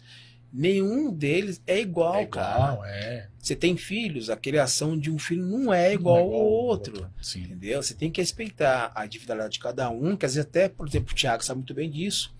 É, às vezes um treino que você passa para um atleta, uma alimentação, não vai caber para um outro. É. Na questão de um esporte de rendimento, que a gente fala muito sobre até de finalizações e tudo mais, talvez para uma pessoa não serve para outra. E tem situações ainda, é, colação ambientes que você possa estar, né? Como você já passou com alguns atletas fora do país, em que você, pô, tô fazendo a mesma coisa que eu faço. Por que não tá dando certo aqui? Porque às vezes onde que ele está lá, É. tem alguma questão atmosférica, uma questão da região que não acaba dando certo. Uhum. Mas o que é legal é exatamente aquilo que você falou, Douglas. E, e o Thiago sabe muito bem disso, cara. Dependendo de mim, vai ter o maior prazer, né? A honra de poder estar com você, participando desse processo, porque isso que é legal. É legal. Isso alimenta a gente. Alimenta isso me demais, alimenta. é. Você poder, de alguma forma, contribuir com alguém, seja com alguma palavra, com alguma atitude, isso vai trazer um benefício. Talvez você vai fazer esse processo e pode ir um competidor. Mas talvez não, talvez isso vai trazer para o seu trabalho. Que é aquilo que o esporte faz É, também. então, e eu, eu, eu falei Isso é com- legal. Eu convidei uma pessoa aqui que eu tenho muita admiração por ela. Inclusive foi um dia que o Caldeira não conseguiu vir. Que eu não lembro, que, eu- né? Eu acho, acho que estava com Tava gripado. Tava gripado e tal. Que é o Henrique, da Academia Nautilus de Santo André. Ô, Henrique. Quando eu comecei a, competir- é, a treinar, tinha Gerson Dora, Nautilus, tinha acho que a Radar lá no centro de São Paulo, a Radar, né? Radar. Não. E eu treinava na Modelo, que era em São Bernardo do Campo. Sim. Né? Então, e eu lembro assim que a Nautilus Era referência, né? referência. E aí, quando ele veio aqui e tal, aí passou um tempo, eu falei, meu, eu quero, eu quero assim, eu não tenho tempo pra treinar, mas eu quero competir um dia. E eu falei com ele, falei, você me avalia me treina? Ele falou, cara, eu não acredito que você tá pedindo pra mim, com o maior prazer, tal, não sei o que, vem aqui e tal, mas você tem que vir aqui, né? É. Aí eu fui assim, então eu tô treinando lá na Nautilus e tô indo na, na Ironberg, porque Ah, legal, cara. quem é de Santo André sabe que agora o, o viaduto de Santo André ali tá em reforma, reforma, tá um né? transtorno pra qualquer lugar que você eu vai. pego né? pra ir pra sacolão É. lá e eles falam pra ver quantos sentidos. Mas é, é incrível, por exemplo, que, que eu acho da- que você falou do profissional, que a pessoa tem que buscar um profissional. É, que tem duas ou três semanas, né, que eu tô treinando, que eu comecei a fazer lá com ele, eu acho. Duas Umas três se- semanas. Três semanas. É incrível a técnica que ele me ensinou de algumas coisas que eu nunca imaginei Uhum. e o resultado que já começa a ter. É isso aí. Isso é, é surreal. É da, de você buscar conhecimento mesmo, né? É não, isso, não tem, cara. é, é de ativação. Ele falou: ah, não, você está fazendo, você tá fazendo o movimento, você está fazendo certo, mas você não está ativando o músculo da forma É correta. Eu falei, como assim? Aí ele falou: olha, olha a diferença. Aí explica, tá ali e tal. Eu falei, caramba, como pode? da consciência é a a consciência motorista acaba tendo no exercício e aí você acaba vendo algumas coisas a gente treina hoje na Ironberg que é uma, uma atmosfera diferenciada Assim, tem máquinas avançadíssimas mas se você remeter aos anos 90 o que, que se tinha era basicão, né? E muita Entendeu? coisa era mais E peso aí- livre, né? exatamente terra Sim. remada curvada no remado lateral, supino, supino reto com barra, que se fazia da forma que você vai saber se o teu músculo está preparado para aquilo. Aquilo. Porque se a gente falar sobre até sobre hipertrofia e hiperplasia, questão de você ter rompimento, você tem que saber um dia que você vai tirar, vai sacar uma barra. Eu falei, meu, não, hoje não é o Hoje dia. não é o dia. Sim.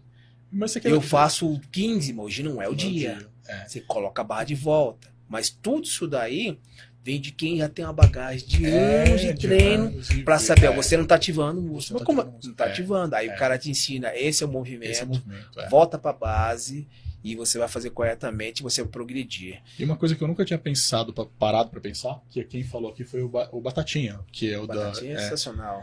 ele veio aqui e falou assim: Douglas, eu faço a, a liberação miofascial nos atletas. Eu sei quem treina com peso livre e quem treina em máquina. Ô, Foi o que ele falou? Falou, cara.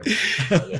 eu acredito, ele vai na região certa pra saber se o cara realmente ele é. falou assim, o Vamos cara- dizer que é um treino fofo, Não, não mas é, ele sabe não, quando mas o cara treina com máquina, o cara tem peso livre, que ele É, sabe a densidade, a quando densidade ele vai muscular. pegar Ele ali falou, pra ele fazer a assim, liberação miofascial. Não que é errado ou certo, mas o cara que treina com máquina, ele enche o músculo, tá, não sei o quê, mas o músculo dele, quando o cara treina livre, eu coloco a mão ali, cara, é uma pedra. É o cara, a densidade muscular do cara é outra. É, se a gente for falar assim, é que nem agora nós estamos aí, né? Pressão ao Mr. Olímpia.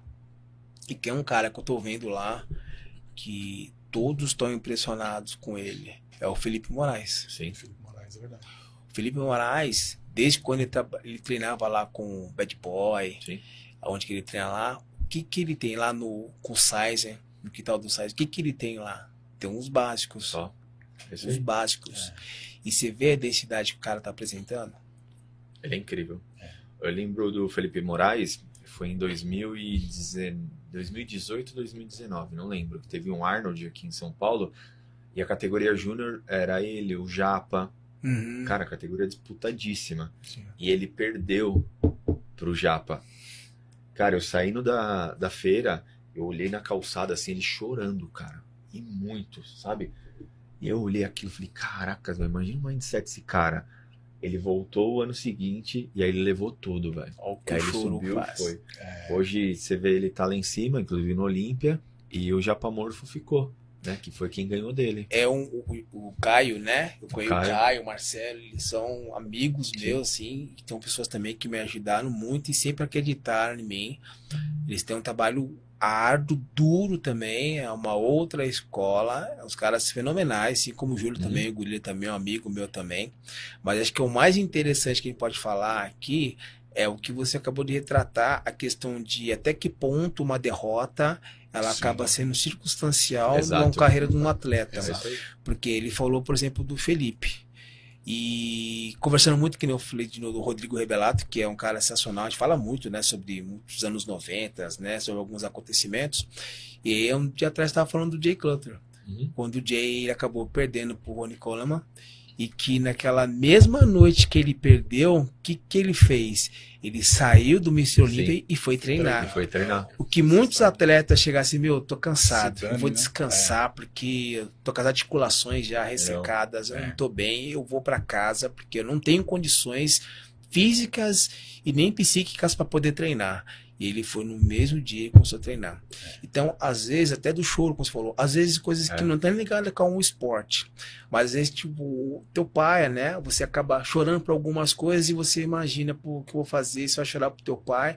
Teu pai poderia chegar lá, te dar um afago, né? Uhum. Poderia te, te levantar e falar, não, deixa ele chorar. Deixa eu chorar. É, mas é isso mesmo. Porque É. pode ser a primeira e pode ser a última vez que ele vai aprender isso, ele não vai esquecer. Exato. Então, até às vezes, quando um atleta ele só vive na vitória, vitória, vitória, vitória, quando acontecer pela derrota, como é que vai ser isso? A gente vê muito isso em muitos esportes, boxe, né, É, eu, MMA e muitas outras coisas mais também. eu ia falar isso é importante isso. isso. Porque eu não, eu não vi ainda o que, aconte, o que vai acontecer no bodybuilding. Porque o que acontece? O bodybuilding até um tempo atrás, o cara ganhava um campeonato, ele ganhava ali uma sacolinha de suplemento. Ele ganhava ali, talvez não pagava nem a preparação que ele. Nunca pagou a preparação que ele teve. Nunca, né? Hoje já tem atletas ganhando. São atletas milionários, não, mas que ganham um Mas- valor suficiente para se manter. Sim. Acho que é o Manter, segundo né? maior esporte, cara, que paga. E eu não sei qual que vai ser a reação, porque eu conheço muitos atletas, por exemplo, do UFC. Então, por exemplo, o cara lutava em campeonatos de- de academia, pra ganhar 100, 150 reais. Aí o cara faz. Aí, não, aquele gás. Não, eu vou pra um campeonato grande. Ele ia pra um campeonato maior que ganhava não, 500, 800 reais. Ia pra outro que ganhava ali uns 1.500, 2.000 reais. Aí o cara ficava ali ganhando 2.000, 2.000, 2.000, pum, UFC. Primeira luta do cara, o cara ganha 25, 30 mil dólares. Olha aí. Aí eu conheço caras que, por exemplo, o cara falou assim: putz, agora eu vou pro, pra gringa, vou pra uma academia top, vou me focar só nisso. E o cara tem uma vida de lá dentro no UFC, de aposentar no UFC e tá ali fazer a vida dele. E conheço outros caras que falam: putz, ganhei na Mega Sena, vou gastar tudo, vou zoar, Ah, enfiar o pé na jaca. Sim. E aí o cara, tá, a hora que o cara tá começando a entrar no auge, ele cai e some. Eu não, É. sei, eu não sei, no bodybuilding isso É, porque assim, é, se a gente for verificar, né? Sempre eu gosto muito dos esportes, cito alguns esportes, como por exemplo o boxe, né? sim, Tantos que acabaram conseguindo uma ascensão e de repente acaba. declina. Porque o cara É. ganhou sempre pouquinho, sempre viu naquela coisa ali controlada. O cara, o cara ganha um pouquinho a mais, o cara já se empolga É, e esquece. E aí o do- que acontece? A gente começa a analisar como é que foi a, a educação financeira dada, né, a- ao atleta, como também é, culturalmente, o que, Sim. que ele tem de conhecimento. Que a gente fala às vezes, poxa, o avião, se, o avião, né, na mão de um cara que não sabe pilotar, é morte. É morte. aí. Mas se um cara sabe planar, o cara tem todo o conhecimento, ele vai manter toda a sua, né, parcimônia. Aí o que acontece? Você falou uma coisa muito interessante. Muitos que acabam de repente entrando para muito esporte, a gente não sabe qual é a, a origem dele, Sim. né? De como é que foi a vida dele, Uhum. se por acaso ele tinha uma estabilidade financeira ou não. Então, o que talvez necessite é que tenha um amparo, que às vezes não sei se tem um pai ou uma mãe que também tem esse conhecimento. Que foi, por exemplo, no futebol, que você acaba Mesma colocando, ah, quero colocar o menino para jogar futebol, porque ele vai jogar futebol, vai ganhar dinheiro, e de repente tem um pensamento que vai ajudar a família. Sim. Já no bodybuilder já não é muito assim, né? Sim. São pessoas que já têm já uma certa idade, já estão ali já buscando um caminho, então um conhecimento já tem de Sim. educação financeira para isso.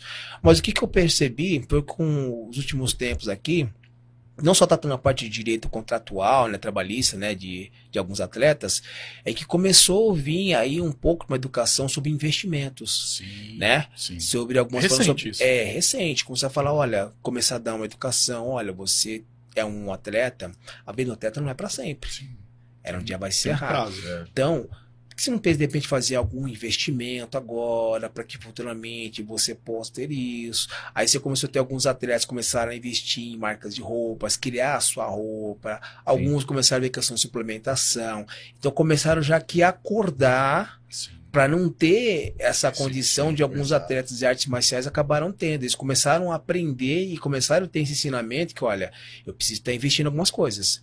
Ou marcas de roupas, ou de repente alguma outra linha especial minha, porque eu sei que eu chegar uma hora isso vai acabar. Exato. Então acho que começou a mudar um pouco. Então pode ser que pro bodybuilding, como já está já iniciando já essa, essa mudança, mudança, é, Talvez não vai né? acontecer a mesma coisa como aconteceu com alguns atletas de artes marciais. Mas isso é só o futuro dirá e se eles aprenderão exato, é. realmente com isso, né? Essa é a Isso aí. Eu já vejo que eles não investem muito. Thiago tá próximo, né? Mais que. Não, mas isso é no geral. Sim, eu falei, assim, eu falei, do- eu falei do, do- do- de, de artes marciais, do UFC em específico, né? Que assim, o UFC virou um esporte, né? Sim. A gente não fala nem MMA, ah, o cara vai ser Sim. lutador do UFC. Né? E assim, eu vejo porque eram, eram as pessoas que eu tinha mais contato, mas isso acontece muito no futebol também. Sim. No futebol você vê que o cara começa a ter um grande contrato, aí o cara, ao invés de o cara dar aquela subida, o cara some. Pum. E é aquilo que a gente falou sobre a questão, a, a questão de o que, que ele tem de conhecimento cultural, Exato. né? E, também educação né, financeira, para ele poder saber o Exato. que investir Eu, assim, e como tratar isso. Uma né? coisa que eu posso garantir é, se o cara, se a gente tá falando aí de, de 5, 10 anos pra trás, educação financeira no Brasil não existia.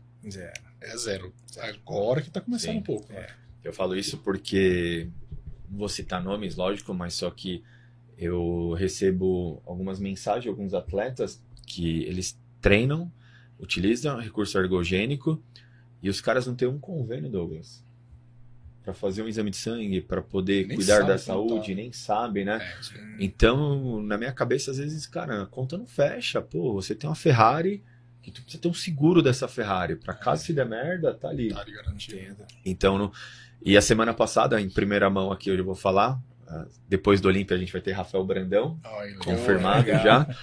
E nós estávamos falando sobre um laboratório. Vou até falar da Salute, Ah, do nosso do grande amigo né? Henrico, Sim. tá? E o Rafael Brandão tomou uma atitude muito linda quando ele me chamou. Por quê?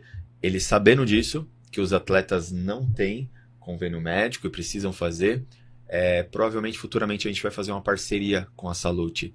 Que a Salute vai conseguir estar fazendo os exames dos atletas, né? Por um preço mais barato. legal. E quem sabe futuramente a gente não consiga até poder estar proporcionando isso para os atletas. Por isso que quando vocês falam, ah, sei o que, eu falo, cara, É, não tem, eu sei não disso. tem. E é uma coisa que é próprio pro esporte, porque a gente tem que pensar nisso. Tem, né? A gente pensa antigamente, tem um como falei, antigamente não né? tinha muitas coisas que Sim. agora tem que pensar no futuro Uhum. de futuros atletas. A sociedade já vê com bons olhos o que é um atleta de bodybuilding, que não é aquela, aquele cara chucro, Que aquele cara que tem um é. conhecimento. Sim. é uma pessoa que cuida da saúde, como ele falou sobre muitos atletas que, infelizmente, talvez porque não tem uma condição de pagar um convênio médico, porque não trabalha numa empresa, que normalmente você tem a questão de coparticipação empresarial, e é aquilo que ele falou. As pessoas acabam dando um tiro no escuro. Sim. Exatamente. E É assim, assim, é- é... por isso que eu falo, a questão da pessoa estar utilizando os recursos, se ela tiver um convênio médico fazer os exames, se ela tiver um médico que a acompanhe, ela está assegurada que ela está fazendo. Sim. Agora, É. você fazer de uma forma que, que, que não Que é tem um acompanhamento, eu acho que isso que é o maior dos riscos que tem. O- eu, por coisa- mais que eu não, não utilize, mas eu vejo muito, porque eu convivo muito Sim, com com colegas que são atletas, né? e mais, que conversam com- comigo, né? E que acabam dependendo de alguns problemas. E eu vejo isso também que o Thiago falou. Muitos que, infelizmente, acabam não tendo uma possibilidade, né, de poder estar tendo um convênio médico. E fazendo isso daí, vai trazer, né, um pouco mais de novidade, né, Exato, esses atletas. exato. Isso que é importante. Legal. E o, e o legal que você está falando que é assim, é, que é interessante da- do julgamento das outras pessoas, né? Uhum. Porque quando um atleta. É que assim, é, quem que tava, a gente tava falando aqui, né? Eu acho, no, no podcast. Porque assim, uma coisa que, que acontece assim, o cara que é um jogador de futebol, se você vê ele na, andando aqui na, na Avenida Sim. Goiás, você não sabe que o cara é um jogador de futebol. Uhum. A não ser que você conhecer ele, né? Sim. Mas um cara que é bodybuilding, você sabe que o cara é bodybuilding. Sim. Ele carrega. Sucesso Ele no carrega o- contigo. ele carrega o, o esporte com ele. Sim, carrega Então, consigo. Não tem como você ver um cara que é um competidor de bodybuilding que o cara. Você fala, não, esse cara não compete. Não tem como. Não tem, ele já carrega o esporte com ele. Entende? E as pessoas têm esse julgamento. Então, fala, ah, aquele cara toma bomba. Aquele cara não sei o quê. Só que a mesma pessoa que fala que aquele cara que Uhum. toma bomba. Só que assim, o cara ele tá na academia fazendo um cardio, tá se alimentando com alimentos saudáveis, ele toma aquele recurso para aprimorar. Mas aquela pessoa que tá falando come fast food, toma refrigerante, toma cerveja ou, ou bebida na balada. Fala, quem é o cara que vai se prejudicar mais? É o cara que É, toma bomba ou essa exatamente. pessoa? Não, e tem mais, assim, né? E, e tem aquele também, né? Que independente de o cara tá tendo o consumo de bebida alcoólica, tem aquele que toma os remédios. Exato. Pra curar coisas que ele não trata porque não faz esporte. Isso, ou se tem aquela menina que fala isso, aquela menina que toma de repente um anticoncepcional, que também é. É, aí. exatamente. Entendeu? Então, eu acho que essa questão aí é uma coisa que eu, a, a- vida toda eu convivi com isso, que eu tomava alguma coisa, Coisa pra mim normal, que também isso aí não é nada ofensivo também, Sim. não tem problema com relação a isso daí. Mas essas pessoas que têm essa visão distorcida, elas às vezes, como você falou, ou ela acaba ingerindo alguns outros tipos de produtos, alimentos prejudicial, ou toma algumas medicações também Muito prejudicial. Pior do que esse, Exatamente, né, que né? recurso, assim. Então, É. acho que não tem o porquê tá tendo esse pré-julgamento. Principalmente hoje em É. dia, que a- o conhecimento, a informação Sim. é muito mais Exatamente. próxima de você. Você saber. Eu tenho 48 anos. 48, você é um ano mais velho 48, que eu. mano. Não parece, cara. 48 anos. Não parece que tinha 48 anos. Você é um ano mais velho que eu. Então, Aí, tá vendo? aí, aí, é, que você, como você fala do, do Valdemar Guimarães e revista e tudo mais, é, Do proteinato de cálcio. é proteínato de cálcio, Cona. é, Kona e tudo mais. Eu, eu achei interessante porque o que acontece? É, quando você ia buscar informação sobre isso, de musculação, até é, tinha uma apostila de educação Uhum. física que falava, que é uma apostila até hoje que tem um. que deve ter até hoje no mercado, Uhum. e o livro do, do, do Valdemar. Valdemar. Valdemar Guimarães. Né? Ponto final. Era isso que tinha. Eu cheguei uma vez com, com uma caixinha quadradinha do Natubolic Uhum. em casa. E eu coloquei lá na cozinha e tal. Minha mãe falou assim: Você é maluco? Você vai morrer. E não sei o que. E são três aminoácidos. Né? É, Mas o era nome, então as pessoas não sabiam, isso. né? O que que o era? que, que era É. tal, né? Então, é, eu acho que esse tipo de conhecimento hoje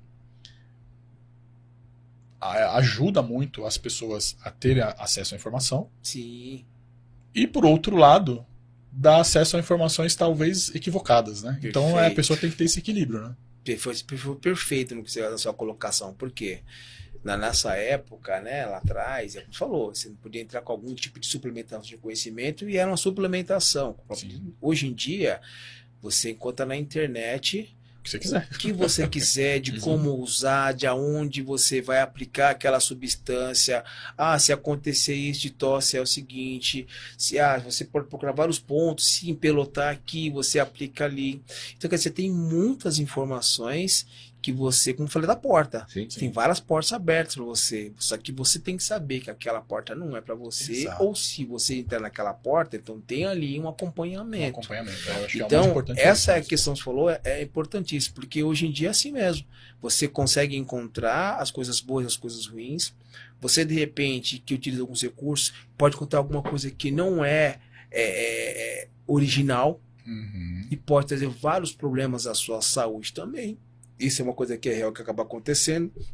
Então você tem que saber exatamente a quem procurar, que é um profissional. Exato. Você- E eu vejo muito que, muitas das vezes, é, a pessoa que de repente vai iniciar, né, um, ou coloca assim, de colocar essa, essa cereja no bolo, vamos colocar dessa forma, ela, às vezes ela nem sabe por que, que ela está procurando aquilo. Uhum. Exato. E você vê algumas perguntas que são feitas que até a pessoa que de repente quer conhecer, ele não está preparado para tá, isso ainda. Sim. Ele não está preparado para isso. Ele não sabe o que, que ele está querendo e nem como ele vai iniciar isso. Sim. Então, acho que assim, para mim, né? é, eu continuar da forma como continuo, não utilizando alguns tipos de recursos, um TRT, que é uma opção minha, eu tenho, mantenho todas as informações. Sim, não, mas é bom ter Aguentou informação. 48 anos, mano. É, entendeu? É, muita, é muitas páginas, é muitos capítulos. Entendeu? Não é modismo, não é projetinho, né? Faz um um legado no projetinho. natural. É, projetinho Para é. poder saber qual decisão tomar. Então, às vezes, eu acho que acontece muito disso. As pessoas talvez não tenham paciência Sim. de passar por um processo e às vezes ela não sabe que até aquele que de repente quer ser um competidor ou quer chegar nesse nível, que ele realmente tem que explorar o máximo Uhum. dele ali, que eu vejo Sim. muito isso de muitos atletas, muitas converso. Começou já. Explorar o né? máximo, quando ela explorar o máximo dela e ela partir para esse, esse outro ciclo, ela vai ter uma outra transformação, vai ser um Sim, super atleta. Exato, Show. exato. Então Isso é é isso. verdade, é verdade mesmo. Ô Douglas, vou esvaziar um pouco a caixinha aqui, porque tá bombando de novo. É, Regina Leite, entrevista incrível. A nossa grande amiga Yara Regina, conhece? Ô, Yara, que fez muito Beijo, bem. Yara. Yara. Beijo pra você Léo. também, Léo. Esse é merecedor, tá? Alex Macedo, mano, parceiro e amigo. Ah, aí pra todas as horas. Esse é, viu? Ô, Douglão, você acredita que esse cara tá ensinando todo mundo a acordar às três da manhã? Ó, A Lilian tá aqui, ó. Ricardo nos. É, desculpa. É, Regina Leite. Ricardo está ensinando, ensinando a família a acordar às três da manhã. olha Isso está difícil, viu? Cada no seu tempo. A Lilian, Ricardo nos ensina o milagre da manhã, sempre às três da manhã, sorrindo. E a Camila Uber, é, parabéns por tanta dedicação. Muito merecedor das últimas conquistas e próximas que virão. Continue com essa energia top que contagia e nos motiva toda manhã de madrugada. Tá? Oh, obrigado, gente. E galera, É é, ajuda a gente aí também. Se você tiver alguma pergunta pro Manda Ricardo, aí, é. manda aí que a gente faz essas perguntas para ele. e mais uma coisa também, o, o, Thiago, que eu notei aqui no Ricardo, que é uma coisa que eu comecei a, a, a, a ter essa. Essa sens, não sensibilidade, mas assim, essa percepção, talvez, é que acontece. Você, principalmente, você trabalha. A gente já conversou a respeito disso, né? O Caldeira começa a atender cedo, Uhum. e assim, as pessoas chegam ali para o atendimento e você tem que trabalhar muito bem a sua a presença, a questão da energia. Sim. Porque chega uma hora que, ao invés de você dar energia, você está sendo. Absorve. está absorvendo a Sim. energia das pessoas, né? Sim. E uma coisa que eu notei no Ricardo, assim, Já que o cara, o cara chega no lugar, ele, ele já tá transbordando energia. né? E eu pego energia às 5 e meia da manhã, cara. A gente chega de manhã, né? Logo Pega cedo logo já tá, boa. já tá carregada a 100% a A bateria. bateria. Não, Mas então, é, é- mas é é engraçado isso, porque Eu é vou uma, na benção toda manhã lá, deixa eu te dar benção aqui que eu vou treinar. E é legal isso, porque é uma realidade que eu gosto, né, de chegar. Porque é uma coisa você chegar trazendo boas energias, trazendo um sorriso, um bom dia. Sim. Porque aquilo parece que volta pra você. Volta, Até aquela volta. pessoa que de repente ela não tá muito bem, sabe? E todo mundo, cara, tem seus dias ruins sim, também. claro. Tem, é normal. Só que você tem que saber como passar por eles. E saber que vai passar. Sim. Seja qual for, uma perda, sabe? Alguma coisa que de repente você não esperava, não aconteceu no seu tempo. Sim. Mas se você acordar ali cabisbaixo, com aquela energia baixa, o que, que vai trazer pra você? Não vai trazer nada Não, mas de que bom, tem essa percepção, igual, por exemplo, você sabe aonde buscar gatilhos que vão te aumentar essa energia. Sim. Isso é legal, porque é, eu não tinha essa, esse, essa percepção. E eu percebo, por exemplo, a- a- às vezes você, tá numa, você chega num ambiente, ou você está num ambiente, aliás, você- ao contrário, você está num ambiente, chega uma pessoa, que você vê que a pessoa está ali derrotada e, e às Sim. vezes contagia o, Hum. o ambiente. E às vezes tem pessoas que, pelo contrário, você chega no ambiente, an- anima o ambiente. Né? Isso é, e- é, não, você percebe mesmo que a pessoa está Tá. trazendo ali aquela energia para todo mundo que está no ambiente. Isso né? é uma Isso coisa- é uma coisa que é. Mas tem, é- tem. É aquilo que eu falei, que nem eu tô aqui com vocês aqui, é leve, tá prazeroso, tá gostoso de estar conversando Uhum. com vocês. E às vezes se tá em algum local, sabe quando você tá num local aqui, tá te tá incomodando, é, sim, sabe? tá pegando. é, A pessoa não fala um A, mas você que assim, não tá Não tá legal, não legal, tá é. sincero, é sabe? Não tem uma troca. É, Então isso você sente isso. sente. É aquela coisa, tipo assim, da mãe fala, olha, não vai ali, meu filho, vai dar ruim, sabe? Ó, vai chover. E é isso. Então, às vezes, você sente isso. E é, é interessante isso, né? Eu converso muito com a minha esposa, Lilia, que mesmo quando, se eu tiver algum local que eu sei que tem alguma pessoa que talvez não tenha essa mesma energia, aquilo não me contagia. Sim, Eu exatamente. mesmo assim, eu ainda Cons- manter nessa mesma vibração Sim, é. né? Pra pessoa, ela de repente, ela não vir com uma reação que não vai ser boa pra ela, pessoalmente. Sim. Exato. Entendeu? Então, isso é uma coisa que você acaba com o tempo aprendendo e sabendo que é melhor pra você. Sim. Nos dias bons, dias ruins, você vai ver que a melhor forma de viver é É essa. essa, claro, sim. Legal. Sem dúvida. É isso, cara. Você vai aprendendo. E é muito bom. eu vejo, eu, assim, a gente nunca conversou na Ironberg, mas Sim. eu vejo que todo mundo vai lá, cumprimenta ele, não, Sim, não sei sim, o que, sim, sim. tá, você vê que é né, E, e é uma muito pessoa legal. do bem, né? E, e é muito legal, gostoso isso, estar conversando com as pessoas ali. Às vezes a pessoa te pergunta alguma coisa que você vai poder ajudar e você tem um momento que a pessoa ela quer ter uma descontração. É lógico, tá treinando ali, então você vai ter Tá- que tá fazer focado, sua repetição, tá, sim. focar. Mas, em hipótese alguma, não tem o porquê, mesmo quando ele sabe, tô, e quando está em preparação, você vai passar por esse Não, eu sei, processo O também. humor é outro. É, parece que você tá carregando dois doglinhas, três Ah. doglinhas, e a sede, e a fome, É, a mente. Mas assim, é, é uma escolha tua. Sim, sim. É uma escolha exatamente. tua. Né? Não é uma escolha da sua esposa, dos amigos, entendeu? Então você tem que saber aprender com isso, né? Já tá conversando com o Batata, né? Que o Batata lá também, né? Excelente personal. Batatinha vai vir aqui, viu? É, o Batata também. É, Chegou aqui, pô, conversei legal. Irmãozão também.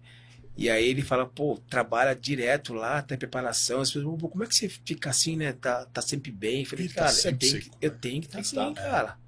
Tá sempre nessa energia. É. Então, acho que você realmente não tem um porquê você tratar mal as pessoas. Não, Isso não é. tem nada a ver com a sua opção sua, Sim. entendeu? Ela não tem nada a ver com É, isso. eu não passei por esse processo no bodybuilding, mas eu passei por processos parecidos de desidratação de luta, porque às vezes eu tinha cortado 16 quilos, 14 quilos. E é drástico, né? É, Posso imaginar. é, eu, nem- é. eu não imagino como é que é a preparação, uma luta que você, tipo, de um dia pra noite tem que. É, você não. Assim, eu acho que não tem talvez o, o tanto a, a preocupação de questão de. De pele, De é, pele, mais de né? bater o peso e você bater o peso. puxar e- Exatamente. Só que aí o problema disso é o quão bem você recupera isso para lutar no dia seguinte. É.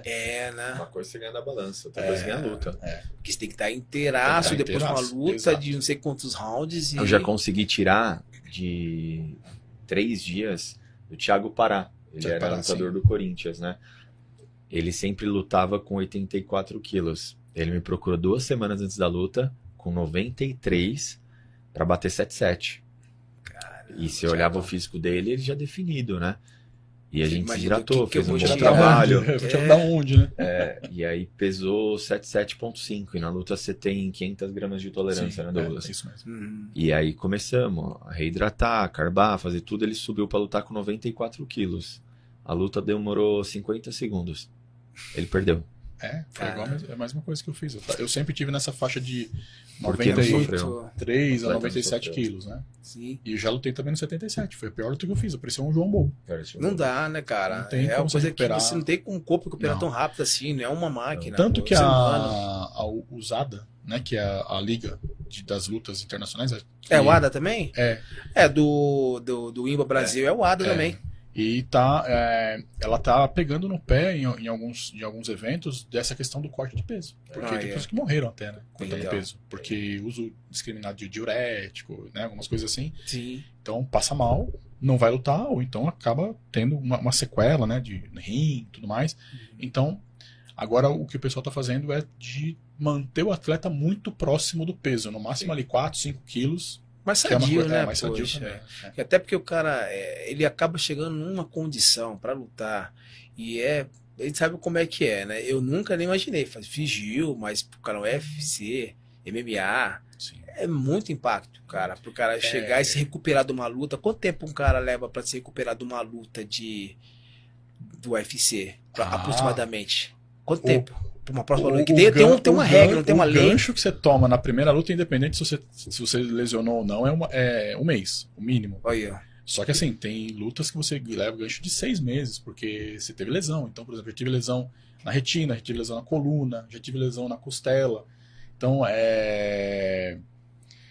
E a, a recuperação, e, assim, fora a funilaria, né? A funilaria nos dias seguintes é complicado, né? a martelinho de ouro aqui. Tem uma martelinha de ouro ali, o gelinho na cara, porque dá. Mas a recuperação é, é é até mais rápida, É eu acho, de quem rápida, nunca tomou um- uma surra, né? Porque eu acho que, eu acho que o organismo acaba sendo mais rápido. Mas é essa questão mesmo, assim. E, e não parece que é tão complicado, porque se você fala assim, ó, vou lutar três rounds de cinco minutos. Pô, 15 minutos é tranquilo, eu faço uma hora de esteira. Hum. Fica cinco minutos ali trocando porrada, né? Não, não, não. Só no, no, no Gils eu um pouquinho mais como é que você tá trocando trocação ali. E tem aquela questão, né? De repente o cara, não, eu tenho que lutar porque eu preciso levantar um dinheiro, mas o cara não. A lei não- é, tem, um, tem as regras, não tem- pode. Não pode, é. Não pode. Tem que respeitar esse tempo de recuperação e de todo o Sim. tratamento, né? Não, é Ricardão, incrível. Maria Joelma Rocha da Silva. Acho que essa pergunta você responder, cara, que eu respondo Ah, é? por ele. Brincadeira. É, Ricardo, quem mais te incentivou na sua carreira e o que te inspira? Cara, quem mais me incentivou na minha carreira de atleta, cara, eu acho que pode dizer, como eu falei, a, a minha mãe, pela história de vida dela, de como é que é que você deveria buscar. Agora, se eu falar para você referências, ídolos, cara, aí vou falar de alguns atletas que são minhas referências, como Lee Haney, Mohamed Maccabi, Rob Robson, o Arnold também, né? Viz Taylor, E brasileiro? brasileiro, cara. Olha, um cara que eu vou falar pra você que pra mim é, é uma grande referência realmente. Eu gosto muito do Alex dos Anjos. Uhum. Sempre gostei muito dele como um atleta, um excelente atleta de, de renome mesmo. E da atualidade, falar pra você, gosto muito do, do Rafa também, um excelente atleta também que a gente tem aí como uma referência, não só como atleta, mas também levantando, né? Sim, a bandeira, a, a bandeira, esporte, né? Do, do, do bodybuilder, né? Sim. Mas também o Julião é um Sim. cara também que, inclusive, tem uma revista lá de quando ele acabou sendo profissional. Jorlan, outro cara sensacional também, um excelente atleta, que não só pelos filmes que a gente acaba vendo, mas pessoalmente é um cara sensacional que a gente acompanha aí, tem muito ainda para nos ensinar. Mas são algumas referências aqui que posso falar para você. Oi, falando, você falou do Rafael Brandão. Eu vi ali o, o- um dos últimos status dele do físico. Caramba, hein? É incrível, cara. Cara As pernas tá. dele, né? Que geram sensacionais. Tá incrível. O Rafa é muito blindado, cara. Ele é um atleta que, quando ele se propõe fazer algo, ele faz. Soldado. Ele é soldado. Soldado. Ele vai vir aqui, a gente vai bater um papo, mas eu conheço o Rafa desde 2014, que na época eu preparava o Rafael Mafra Hum, e o Brandão foi subir com o Mafra. E a gente sempre tem aquele lance de poder ver os atletas, né? Então tinha três atletas na categoria muito bons na Júniors. Era o Rafael Brandão, o Mafra, que era o favorito, que era o meu atleta, e o Fabiano Ferreira. O Fabiano Fabiano. Ferreira tem acromegalia. Sabe o que é isso, eu Douglas? sei o que é. Excesso de GH. Cara, Ele sobe com 130 quilos seco. Isso Júnior ele já fazia isso. Caramba. Cara, ele é um cara surreal. Você olha o antebraço dele, incrível, né? ele de perto. é. Aí subiu o Fabiano Ferreira com 123 quilos, Rafael Mafra com 106 quilos, Rafael Brandão com 78 quilos. Olha isso. Levou dos dois, cara. Você vê que o esporte é, é a questão da ilusão, colação, é o boneco. É o boneco, é. Isso é uma coisa que ele falou que é muito legal, você falou já, porque assim, né, é, quando eu subi do Ironberg, eu falava, caramba, é, é a minha primeira competição com os caras que, que usam recursos, Sim. Sim. e eu acabei sendo campeão ainda na, na Estreantes Livre, nem era Sim. Masters. Aí eu falei, como é que vai ser isso daí? Eu precisava para um regional para poder participar no, no Masters Brasil. Verdade. Aí que eu pensei, cara, eu não vou pensar, porque eu não posso ter volume. Eu não vou Uhum. conseguir ter volume. Uhum. Mas eu vou buscar ser o cara mais condicionado desse campeonato e que vai mais assimilar com um boneco que é o troféu. Uhum. É esse que eu vou buscar. Esse é o meu jogo. Sim. E aí, quando eu tava lá pra pintar, eu via muitos caras falando, meu, impressionante teu corpo, cara. É. E eu não falei nada. Não falei nada, que não precisava recursos, nada disso. Eu falei, meu, tá impressionante teu corpo, meu, parabéns pelo shape. Eu falei, meu, então eu fiz o que o meu Um trabalho trabalho, feito, né? entendeu? Que era o que eu queria fazer. Era ser o mais condicionado e o que era mais similar ao troféu. Porque é isso que se procura. sim. Entendeu? Então é exatamente o que ele falou do Rafa. O Rafa, ele tem uma simetria, é. impressionante. cara. Impressionante. E como você falou, ele tem uma cabeça blindada, que é aquilo, no tempo dele, sem fazer nenhuma loucura, Uhum. ele vai chegar no objetivo dele. É. mantendo é, aquela verdade. simetria. Então tem a cabeça blindada. Tem que fazer isso, ele vai fazer isso Sim. mas ele vai fazer da forma coerente como deve ser feita. Então eu penso da mesma maneira. Se eu tiver que fazer o meu treino, o meu cardio, vou fazer. E eu sei que o meu jogo hoje, o jogo é esse, não é de volume. É, meu jogo é de é simetria e condicionamento, sim. condicionamento. Acabou. Então, às vezes, com o Thiago Vezes, eu estou lá três horas depois da manhã, estou fazendo meu treino, fazendo meu cardio, faço um, faço dois, faço minha dieta, mas para poder procurar isso daí. Legal. É, Estratégia. é minha Você acha estratégia. melhor, claro. É, minha estratégia é essa, porque eu vejo que é o que mais acaba se encaixando para poder se tornar competitivo, Sim. né? Porque não adianta eu querer buscar algo que eu não vou conseguir. Sim. Não, e tem tem como outra que às vezes eu vejo lá, por exemplo, sobe ali atletas dos caras gigante, mas não orna, né? Ah. Isso. né? Você vê que não um tem um volume, equilíbrio Não tem equilíbrio, é exato. necessário que, que, os se árbitros, pede. que os árbitros buscam. E né? é o que eu sempre vejo quando tô lá, tô na frente lá do Tamer, né? Tô na frente lá da Bruna, tô na frente lá do Celso. Eles olham ali, opa, já colocam numa re- um reposicionamento, porque eles buscam isso daqui. Sim. E lá é uma competição que não tá buscando quem é que toma mais, quem toma menos. Não, nem. nem É quem alcançou o físico que a categoria pede e conseguiu trazer isso daí e mostrar. Porque quando eu até falei sobre, por exemplo, falei da, da minha amiga, né, minha irmã Alessandra, falei do, do, do Rodrigo tantos outros que temos aí, como por exemplo, né, tem alguns profissionais, como o Maurício, né, que dá o Maurício B. Pose, que dá aulas de, de pose e tudo mais. É, o cara também, ele pode ter um físico sensacional. Mas na competição, se ele não souber mostrar Ah, isso, não, esquece. É Isso. verdade. É. E assim, você. você desculpa, mas, mas você, você fica em off com quantos quilos e sobe com quantos quilos? Que agora eu voltei pro off, eu pretendo ficar, fazer, chegar a 96 quilos, para poder subir na minha categoria, eu subo com 86 quilos, e mas já cheguei a natural a chegar a 100 e 101 quilos. 101. Eu cheguei a 101 quilos com, com a minha altura, né? Então já é um considerável, né? E agora eu sinto assim que é, é muito interessante isso, porque quando eu cheguei a primeira vez com 101 quilos, é, eu, eu, não senti, eu não subi é, esse peso com muita qualidade. Hum. Mas com o passar dos campeonatos, que isso é, na- Uhum. é uma coisa natural, né? Até para quem toma nos recursos, você consegue ter uma melhor evolução, você consegue ter mais maturidade ainda. Então, eu com 96 quilos eu consigo colocar é, é, algumas proporções onde que eu quero melhorar mais ainda, para poder impressionar mais ainda e fazer um bom trabalho. Legal. Então, é isso.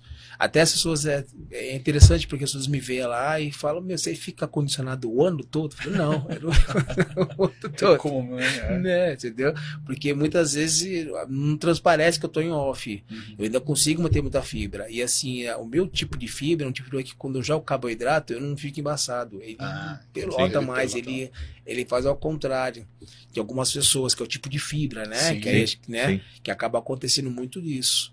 Então é, eu consigo hoje eu tô comendo muito mais. Falar pra você que eu- o que eu tô falando de off aqui, falou tudo, é isso aí que eu tô comendo, mas não transparece por conta disso. Eu tenho, eu tenho assim, essa questão, acho que minha de. Eu tenho muita retenção. Uhum. Então, a minha comida, se, se eu comer sujo três, quatro dias direto, acabou. Não, mas é, é uma coisa Acabou. que você falou que é uma realidade, até porque você já sabe como é que é, o seu É, biotipo. é. Que nem eu tô fazendo off, mas eu sempre faço limpo. Sim. E praticamente é uma coisa que é interessante falar isso, né? Acho que a alimentação de um book, né, de um off, do cut, do atleta tem que ser a mesma, porque o Sim. seu organismo ele já está acostumado com aquela alimentação. Você a- trabalha com a quantidade, né? Mas você não acaba colocando um monte de coisas diferenciadas e você vai ter os seus efeeds no momento certo. E é uma coisa que é interessante sobre isso falando, porque eh, tem muito, ó, eu vejo alguns atletas fazem isso, né? Que o cara treina e ele fala assim, acho que eu mereço um refeed agora. É. Mas não é você que vai dizer Sim. que merece um refeed. Se você não tiver esse conhecimento, se você tem um coach, ele que vai para você, não, agora é o momento, É o certo? Certo, sim. Então, se você tem um conhecimento, que eu sei muitas vezes que o meu cérebro quer me enganar, eu falei, não, agora não é a hora, cara. sim. Você não vai Não. comer isso aí. Não é o momento ainda. Você E- vai manter essa quantidade aí E que quando você você tem. tem um sócio que é nutricionista e o cara entra no carro e fala assim, cara, você tá relaxando, né? Aí é, pior que ele sabe mesmo. é né? jogo duro, né? Tipo assim, na marcação homem a homem no futebol, nem em cima. Aí é dureza. Quer mentir pra mentiroso, Não né? dá, né? Não vai conseguir, Não vai cara. não tá colando, né? Não, não queira não, não queira forçar não, meu amigo. Ô, Rica, fala aí pra gente, cara, qual que é os próximos objetivos, os próximos campeonatos? Os próximos objetivos é ter alguns campeonatos que eu tenho em mente, né? Um deles é o Arnold em abril, né? Que é um campeonato que eu gostaria de estar participando também. Fevereiro ter um campeonato que realmente vai ainda se definir, né? Do, do IMBA, né? Uhum. Que é a, a liga, né? Que é nacional, que eu falei para vocês. Também vamos ver se vai ter, tem que aguardar eles anunciarem. Mas aí, ou é esse em fevereiro, vamos ver. Mas realmente é o abril, que tem uma pretensão do Arnold. E aí temos também depois o São Paulo, da NPC, né? Que eu nunca participei, né? Do Busco Contas de São Paulo, que vai ter, acho que é, se é julho, tem que ver direitinho também. Mas eu pretendo no final do ano, de novo, do Masters Brasil, que eu gostei muito, né? E era um sonho que parece que perpetuou. E talvez o Olímpia, porque quando teve o Olímpia, eu acabei não indo competir, fui viajar com a minha esposa, né? precisava descansar um pouco a mente Sim. também, depois né, do Ironberg, né? Não competi, aí até o Pacho falou, você não vai competir, cara? Não, não vou, Pacho, vou poder, vou viajar com a minha esposa. Pô, tem que competir, cara. Não, não vai dar. Batata, todo mundo Uhum. falou assim, não, dessa aqui não vai dar. O Mário, Mário Matiati também, uma série de pessoas. E aí vamos ver se esse ano aí estão fazendo os trabalhos direitinho e quem sabe Legal. esses são os próximos Show. objetivos. E aí, Douglas, curtiu? Bastante. Eu conhecia só mesmo de, do, do Caldeira falar, né, tal, mas, putz, já, já virei seu fã também. Cara. e ó, conte comigo, que eu falei pra Opa. você. Obrigado. For treinar lá, liga pra mim, fala, você pode contar comigo, que eu vou ter o prazer de treinar contigo. Obrigado, Isso é uma obrigado. honra pra mim. Legal, Como obrigado. foi uma honra estar aqui participando com vocês, porque é um, um podcast muito bom, cara, que não fala só de fisiculturismo, já Sim. vi, fala sobre neurocomunicação, psicologia, tudo que agrega realmente pra saúde, não só física, né, espiritual e Embora- mental também. Embora muita Parabéns. gente a- é, atre- atrele o nome do Caldeira Cast. Ao sobrenome. Ao sobrenome do Caldeira, ele falou assim: não, cara, mas você vai colocar esse Caldeira, né? Eu falei, não, mas o legal é o Caldeira mesmo, que é aquela caldeira de informações. né? Exatamente. Informações. Perfeito. Sensacional. Douglas, tem recadinho Tem aí pra recadinho, galera? né? Pessoal que. Dá tempo ainda? Esse ano? Esse ano acabou a agenda já. né? Não, agora só Mas em 2023. Só em gente. 2023. Se você quiser marcar ali a sua consultoria com o Thiago Caldeira, tá aí o link na descrição. E para você que quer dar um up, a isso, já dá tempo. Para você que quer fazer a propaganda sua aí do final de ano do seu comércio, a Digital Lab Agência, a sua agência de marketing digital. Show. Ô, Ricardo, a galera que quer te achar na rede social, como que eles te encontram? Bom, a rede social tá lá como o Ricardo Santos Borilau. Até é interessante que as pessoas possam realmente estar me contatando lá para poder estar trocando bastante informações, porque isso é uma coisa que me alegra muito, né? Poder Sim. contribuir muitos atletas Legal. aí. E, por favor, possam entrar em contato, que vai ser o maior prazer mesmo poder contribuir com todos aí na questão Legal. da qualidade de vida, aqueles que querem de repente se tornar um atleta. O que eu puder ajudar, com certeza vai ser recíproco para mim. Que show. Curtiu, Douglão? Bastante, bastante. Só o último recadinho aqui, porque esse eu não poderia não falar. A Lilian colocou, e quem não sabe o Procard, hein, cara? então, mano, estamos trabalhando, Trabalhando estamos prospectando. Lembra que eu estava falando sobre visualizar? É isso aí. Então, Nossa, está sendo né? trabalhado de uma forma aí Bora. que É os, pa- os passos é, até chegar ali. já né? está aqui, está visualizado. De uma forma impressionante que depois que acontecer eu falo para vocês. Que legal, Rica. Obrigado, cara, por ter Cara, comparecido. eu que agradeço, cara. eu já sabia que esse podcast ia ser incrível. Você é uma pessoa incrível, você é um atleta incrível. Obrigado. O Rica um dia me deixou emocionado na academia, Ó. cara. Vou falar agora pra galera. Tô lá treinando e falou, cara, eu preciso de um favor seu. Aí eu terminei o exercício, aí ele abriu a sacolinha assim, pegou o meu livro, aí me do coração, vou dar um autógrafo pra mim. Foi pouco, maior prazer, velho. Que legal. Cara, é, pra mim foi sensacional, porque realmente, né, Thiago, além de ser uma pessoa, assim, um profissional de muito gabarito, profissional muito profícuo, é um cara também, como ele fala, que ele vai, né, pedir a bênção, mas eu faço a mesma coisa pra ele, porque o carinho que ele tem, a energia boa que ele Energia acaba boa, passando, né? assim, assim como pude conhecer hoje, né, o Douglas, e vou ter o maior prazer aí de poder estar contigo, treinando também. Mas realmente, eu, como falei, eu gosto muito de ler.